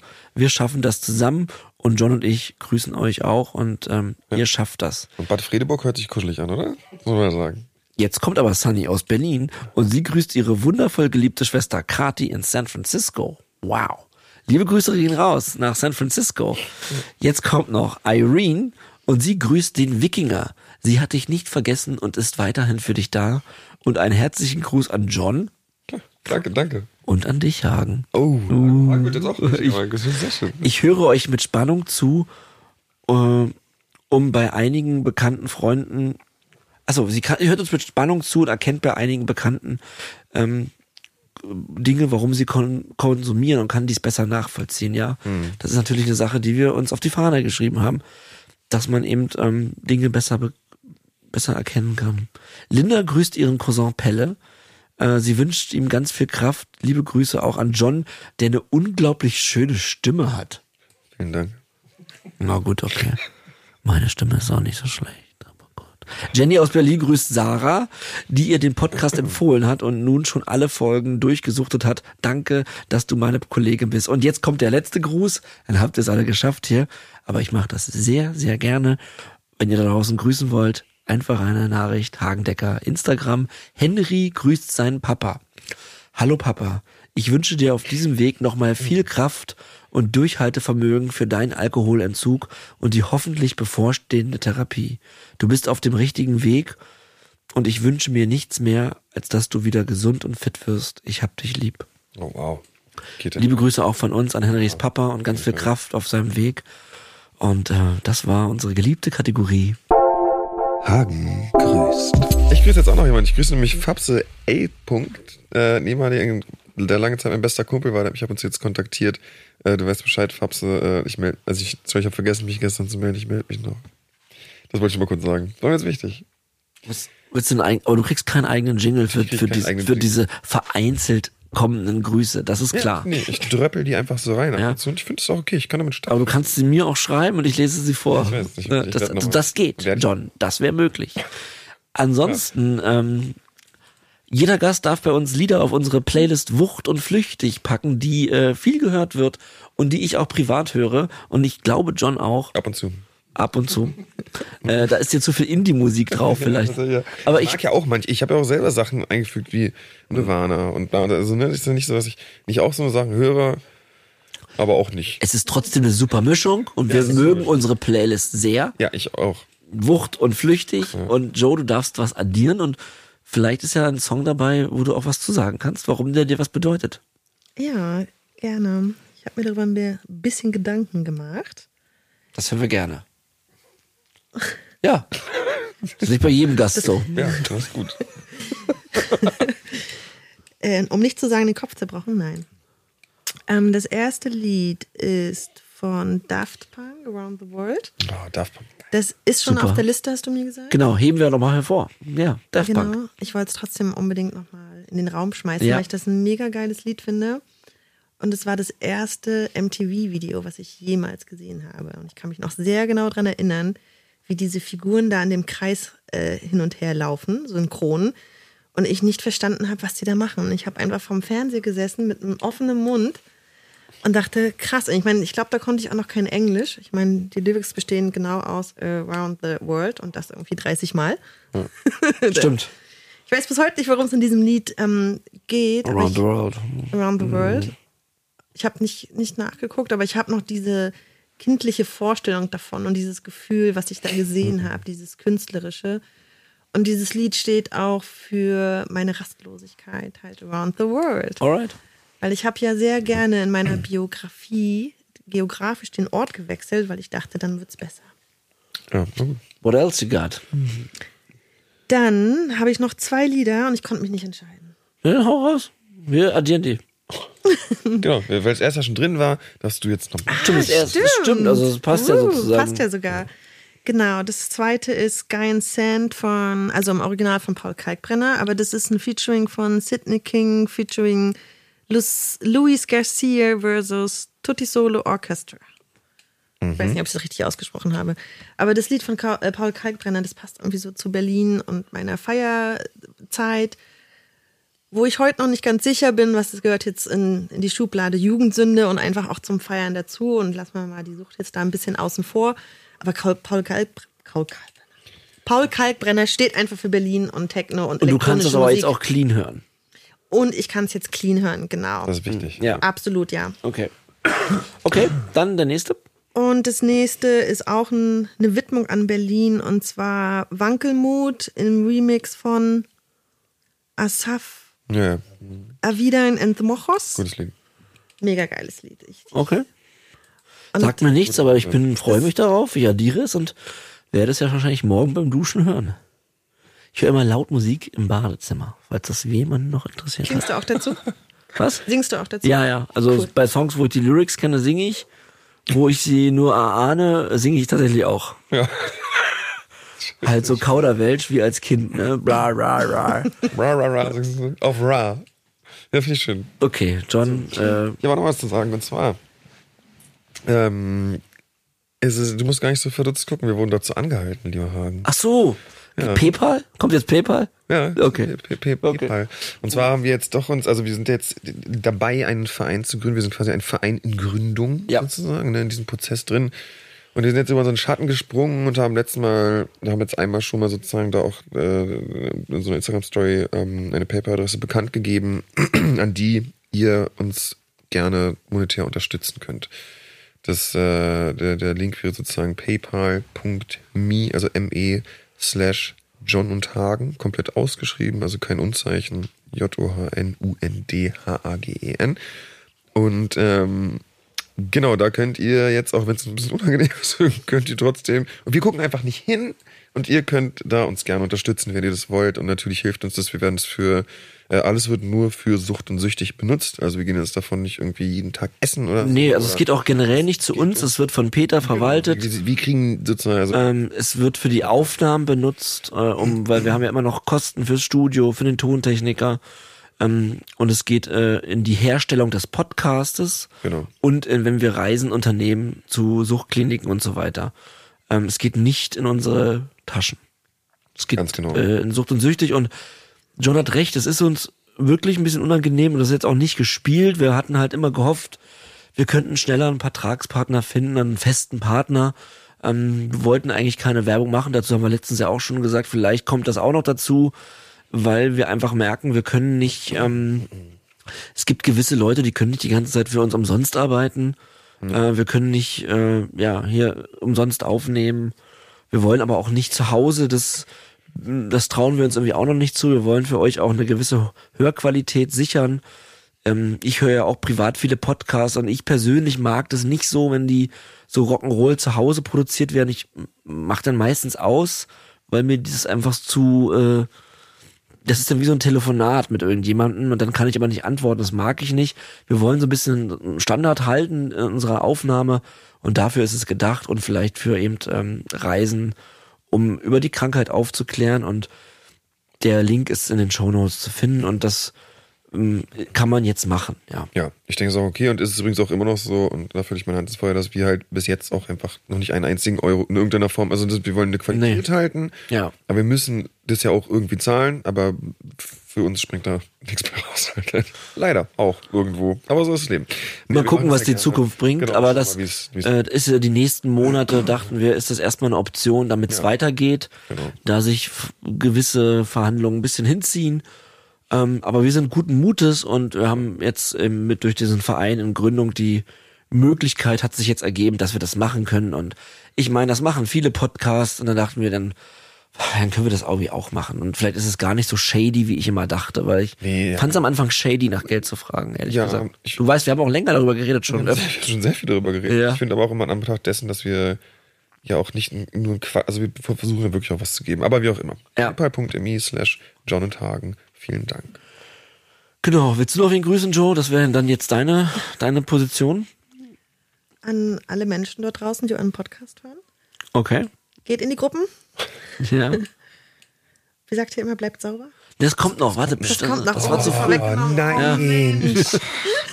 Mal- Erstmal muss ich ja, darf ich, bleibt nüchtern. erstmal, also du darfst es grüßen, dann würde ich jetzt sagen, vielen Dank, dass du da warst, liebe Danke, Joe. dass ich hier sein durfte. Ja, vielen Dank, dass du da warst. Und dann lasse ich mal das Konjunktiv weg, dann drücke ich jetzt den Knopf Also- und John moderiert uns raus.